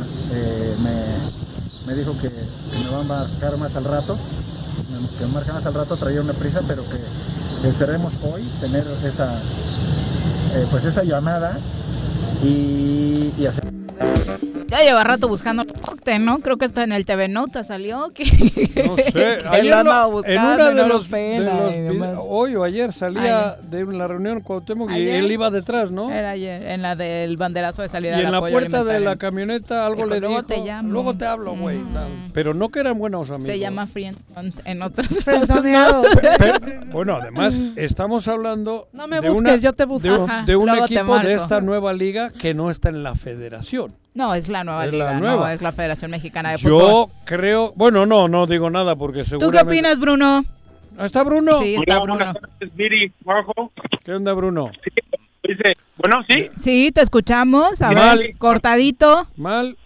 ¿Ya, ¿Ya me escucho mejor? Ahí estás Sí, mucho mejor. Ya te moviste. Ya. Ah. Sí, hoy se, hoy se dio un paso importante en esta nueva liga, ¿eh? ya que se han afiliado a la CONIFA, que es la Confederación Confederación de Independiente a la FIFA, que también tiene mundiales por ahí, es una institución independiente que es como la FIFA de, de los países obviamente que no están afiliados. Pirata. Y ya- La FIFA pirata. Ay, sí, es que como Juanji es muy de FIFA. Yo sí, cabrón. Institucional. De la FMF, cabrón. Sí. ¿Qué? Bueno, se han afiliado, le da, Soy- le da un Soy poco... miembro de la. Federación Mexicana de Fútbol, cabrón. A ver, ¿hasta Con, cuándo? con- con los defectos y con ya duraste, ¿eh? Ya duraste. Puta, la última vez, después de dos años, ya no te dejaban entrar. al No, el que yo fue con Colibrí. Me, me- me- me nombraron non grato, cabrón. Pero, Pero ya- bueno, ya, ya. ¿crees que No, se no. dé lo del A equipo ver, de fútbol en Morelos, Bruno? Que va- era... Vamos a hablar en Ajá. serio. Yo no digo que no. Por mí, creo que todo el mundo es libre de hacer. Pero me extrañaría mucho. No, de este gobierno no, pero Nada. me extrañaría que se metan en un pedo avalando y potenciando una franquicia o un equipo nuevo que no tiene nada que ver con la federación. Me, me extraña. Me extraña Sí. porque creo que sería otro error político. Estando un exjugador profesional como gobernador. hablando de Cuauhtémoc. Un ex agente FIFA en la jefatura de la oficina de gobierno, ¿no? Y, y el- el- el- en el deporte, Germán Villa y Isaac Terrazas también Ajá. de la Federación Mexicana. por eso digo, yo bienvenido. Yo no, no, no me opongo ni me opondré nunca porque cada uno es libre de hacer lo que le crea conveniente. Pero no, me parece que no sería bueno que hagan eso. En, de- en cuanto al gobierno, ¿eh? hay muchas cosas que se pueden hacer en el fútbol sin meterse en pedos. Sobre todo apoyar a la juventud, niñas y niños morelenses. Que ahí sería mejor, ¿no? Que le Claro. invirtieran, la verdad. Eso, sin duda, ¿no, Bruno? Sí, es un proyecto que ya lo viene buscando ¿Quién desde está- hace algunas semanas. ¿Quién está detrás de, de ese equipo? ¿Quién, es, digo? ¿Quién será es ese el empresario, del que habla Moctezuma? ¿Eh? No se, Eh, no, no, no, no se sabe, realmente- ¿no? Ajá, está escuchado- muy... Realmente no sé, he escuchado que él está detrás de, de traer un equipo de esta nueva liga de, de balompié Ajá. y que incluso podría ser esta, esta franquicia que está muy cerca ya de convertirse en oficial. Quieren traerse esta franquicia que de Catepec, del Estado de México. Se dice que esa franquicia se pueden tra- traer al igual de un equipo que compitió en, en una copa de la Copa Morelos que se llama DF Peñaflores. Son algunos de los equipos que podrían estar trayendo a esta nueva liga de, de balompié mexicano. Lo que falta nada más es, están buscando dónde podría jugar, porque me parece que el, el Coruco Díaz no... Eso no es lo que quiere. Ajá, eso es lo No, que pretende no. Moctezuma, ¿no? Según lo, lo que dijo, porque Sí, primero sí, se habló de Xochitepec, ¿no? Sí, busca como dato del Curuco Díaz, creo que el, el Mariano Matamoros en Xochitepec no no lo están no se lo están accediendo, no están siendo accesibles con él para cederle ese estadio.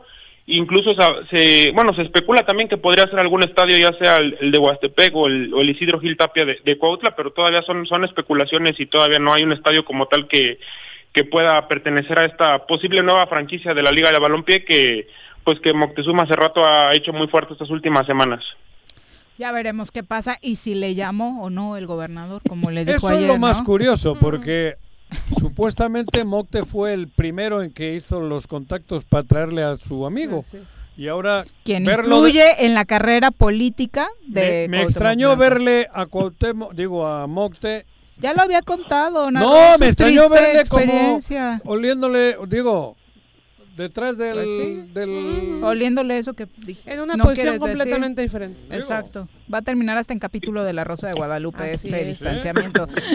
Bruno, ¿qué más ha pasado en el fútbol? Porque el señor Arrece, mira, está acá tronándose los dedos porque ya empezó el partido de su Atleti. el Atlético contra el Sevilla. Está ahorita 0-0 minutos 6.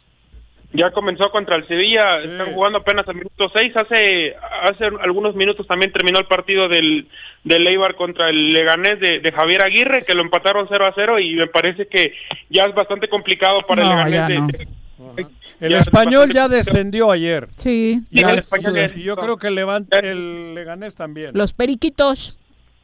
Sí, ya se, se fueron al, al descenso, perdieron ayer el, el clásico, bueno, el derby barcelonés en, en Nou con un gol de, de, Luis, Ar- de Luis Suárez por ahí de rebote. También Enzo Fati se fue expulsado prácticamente a los dos minutos que, que había ingresado al terreno de juego de una manera muy muy inocente este este chico que es una gran joya si, si lo llevan eh, por buen camino pero bueno, se va expulsado y también también mañana tenemos el partido de la Real Sociedad contra el Granada y el Real Madrid contra el Alavés de Edgar Méndez que ha estado teniendo actividad este extremo que jugaba en, en Cruz Azul. ¿Quién es Edgar Méndez? Ya no lo recuerdo. Oye, eh, Bruno, y finalmente, ¿qué, ¿cómo va esta copita que se organizó la Federación Mexicana de Fútbol que tanto defiende Juanjo? En ¿Eh? plena contingencia, con semáforo rojo. Sí, pues el, el, el día de ayer gana Cruz Azul con gol de Escobar 1 a 0 frente a Toluca. También gana Tigres en, en, el, estadio, en el estadio Akron contra Chivas 2 a 0. El América empató en un partido pues pues muy aburrido contra contra Pumas 0 a 0 y el Atlas venció a Mazatlán que todavía no no logra anotar su primer gol en, en su historia.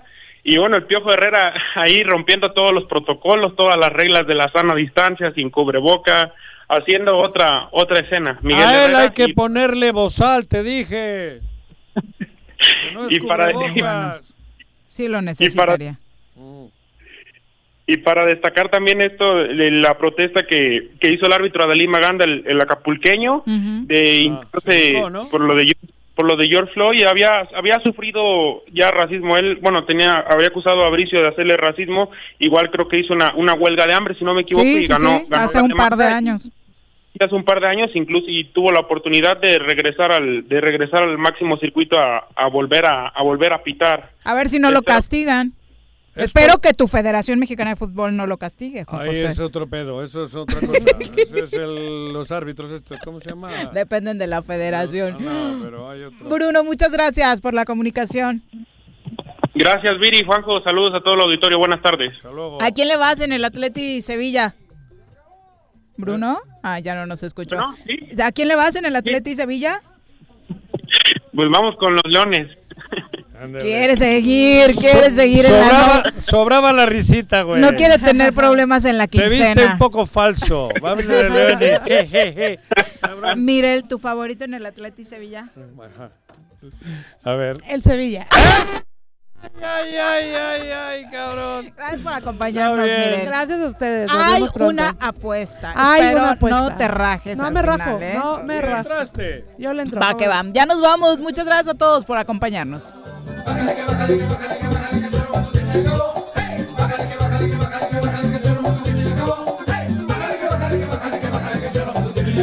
Hey,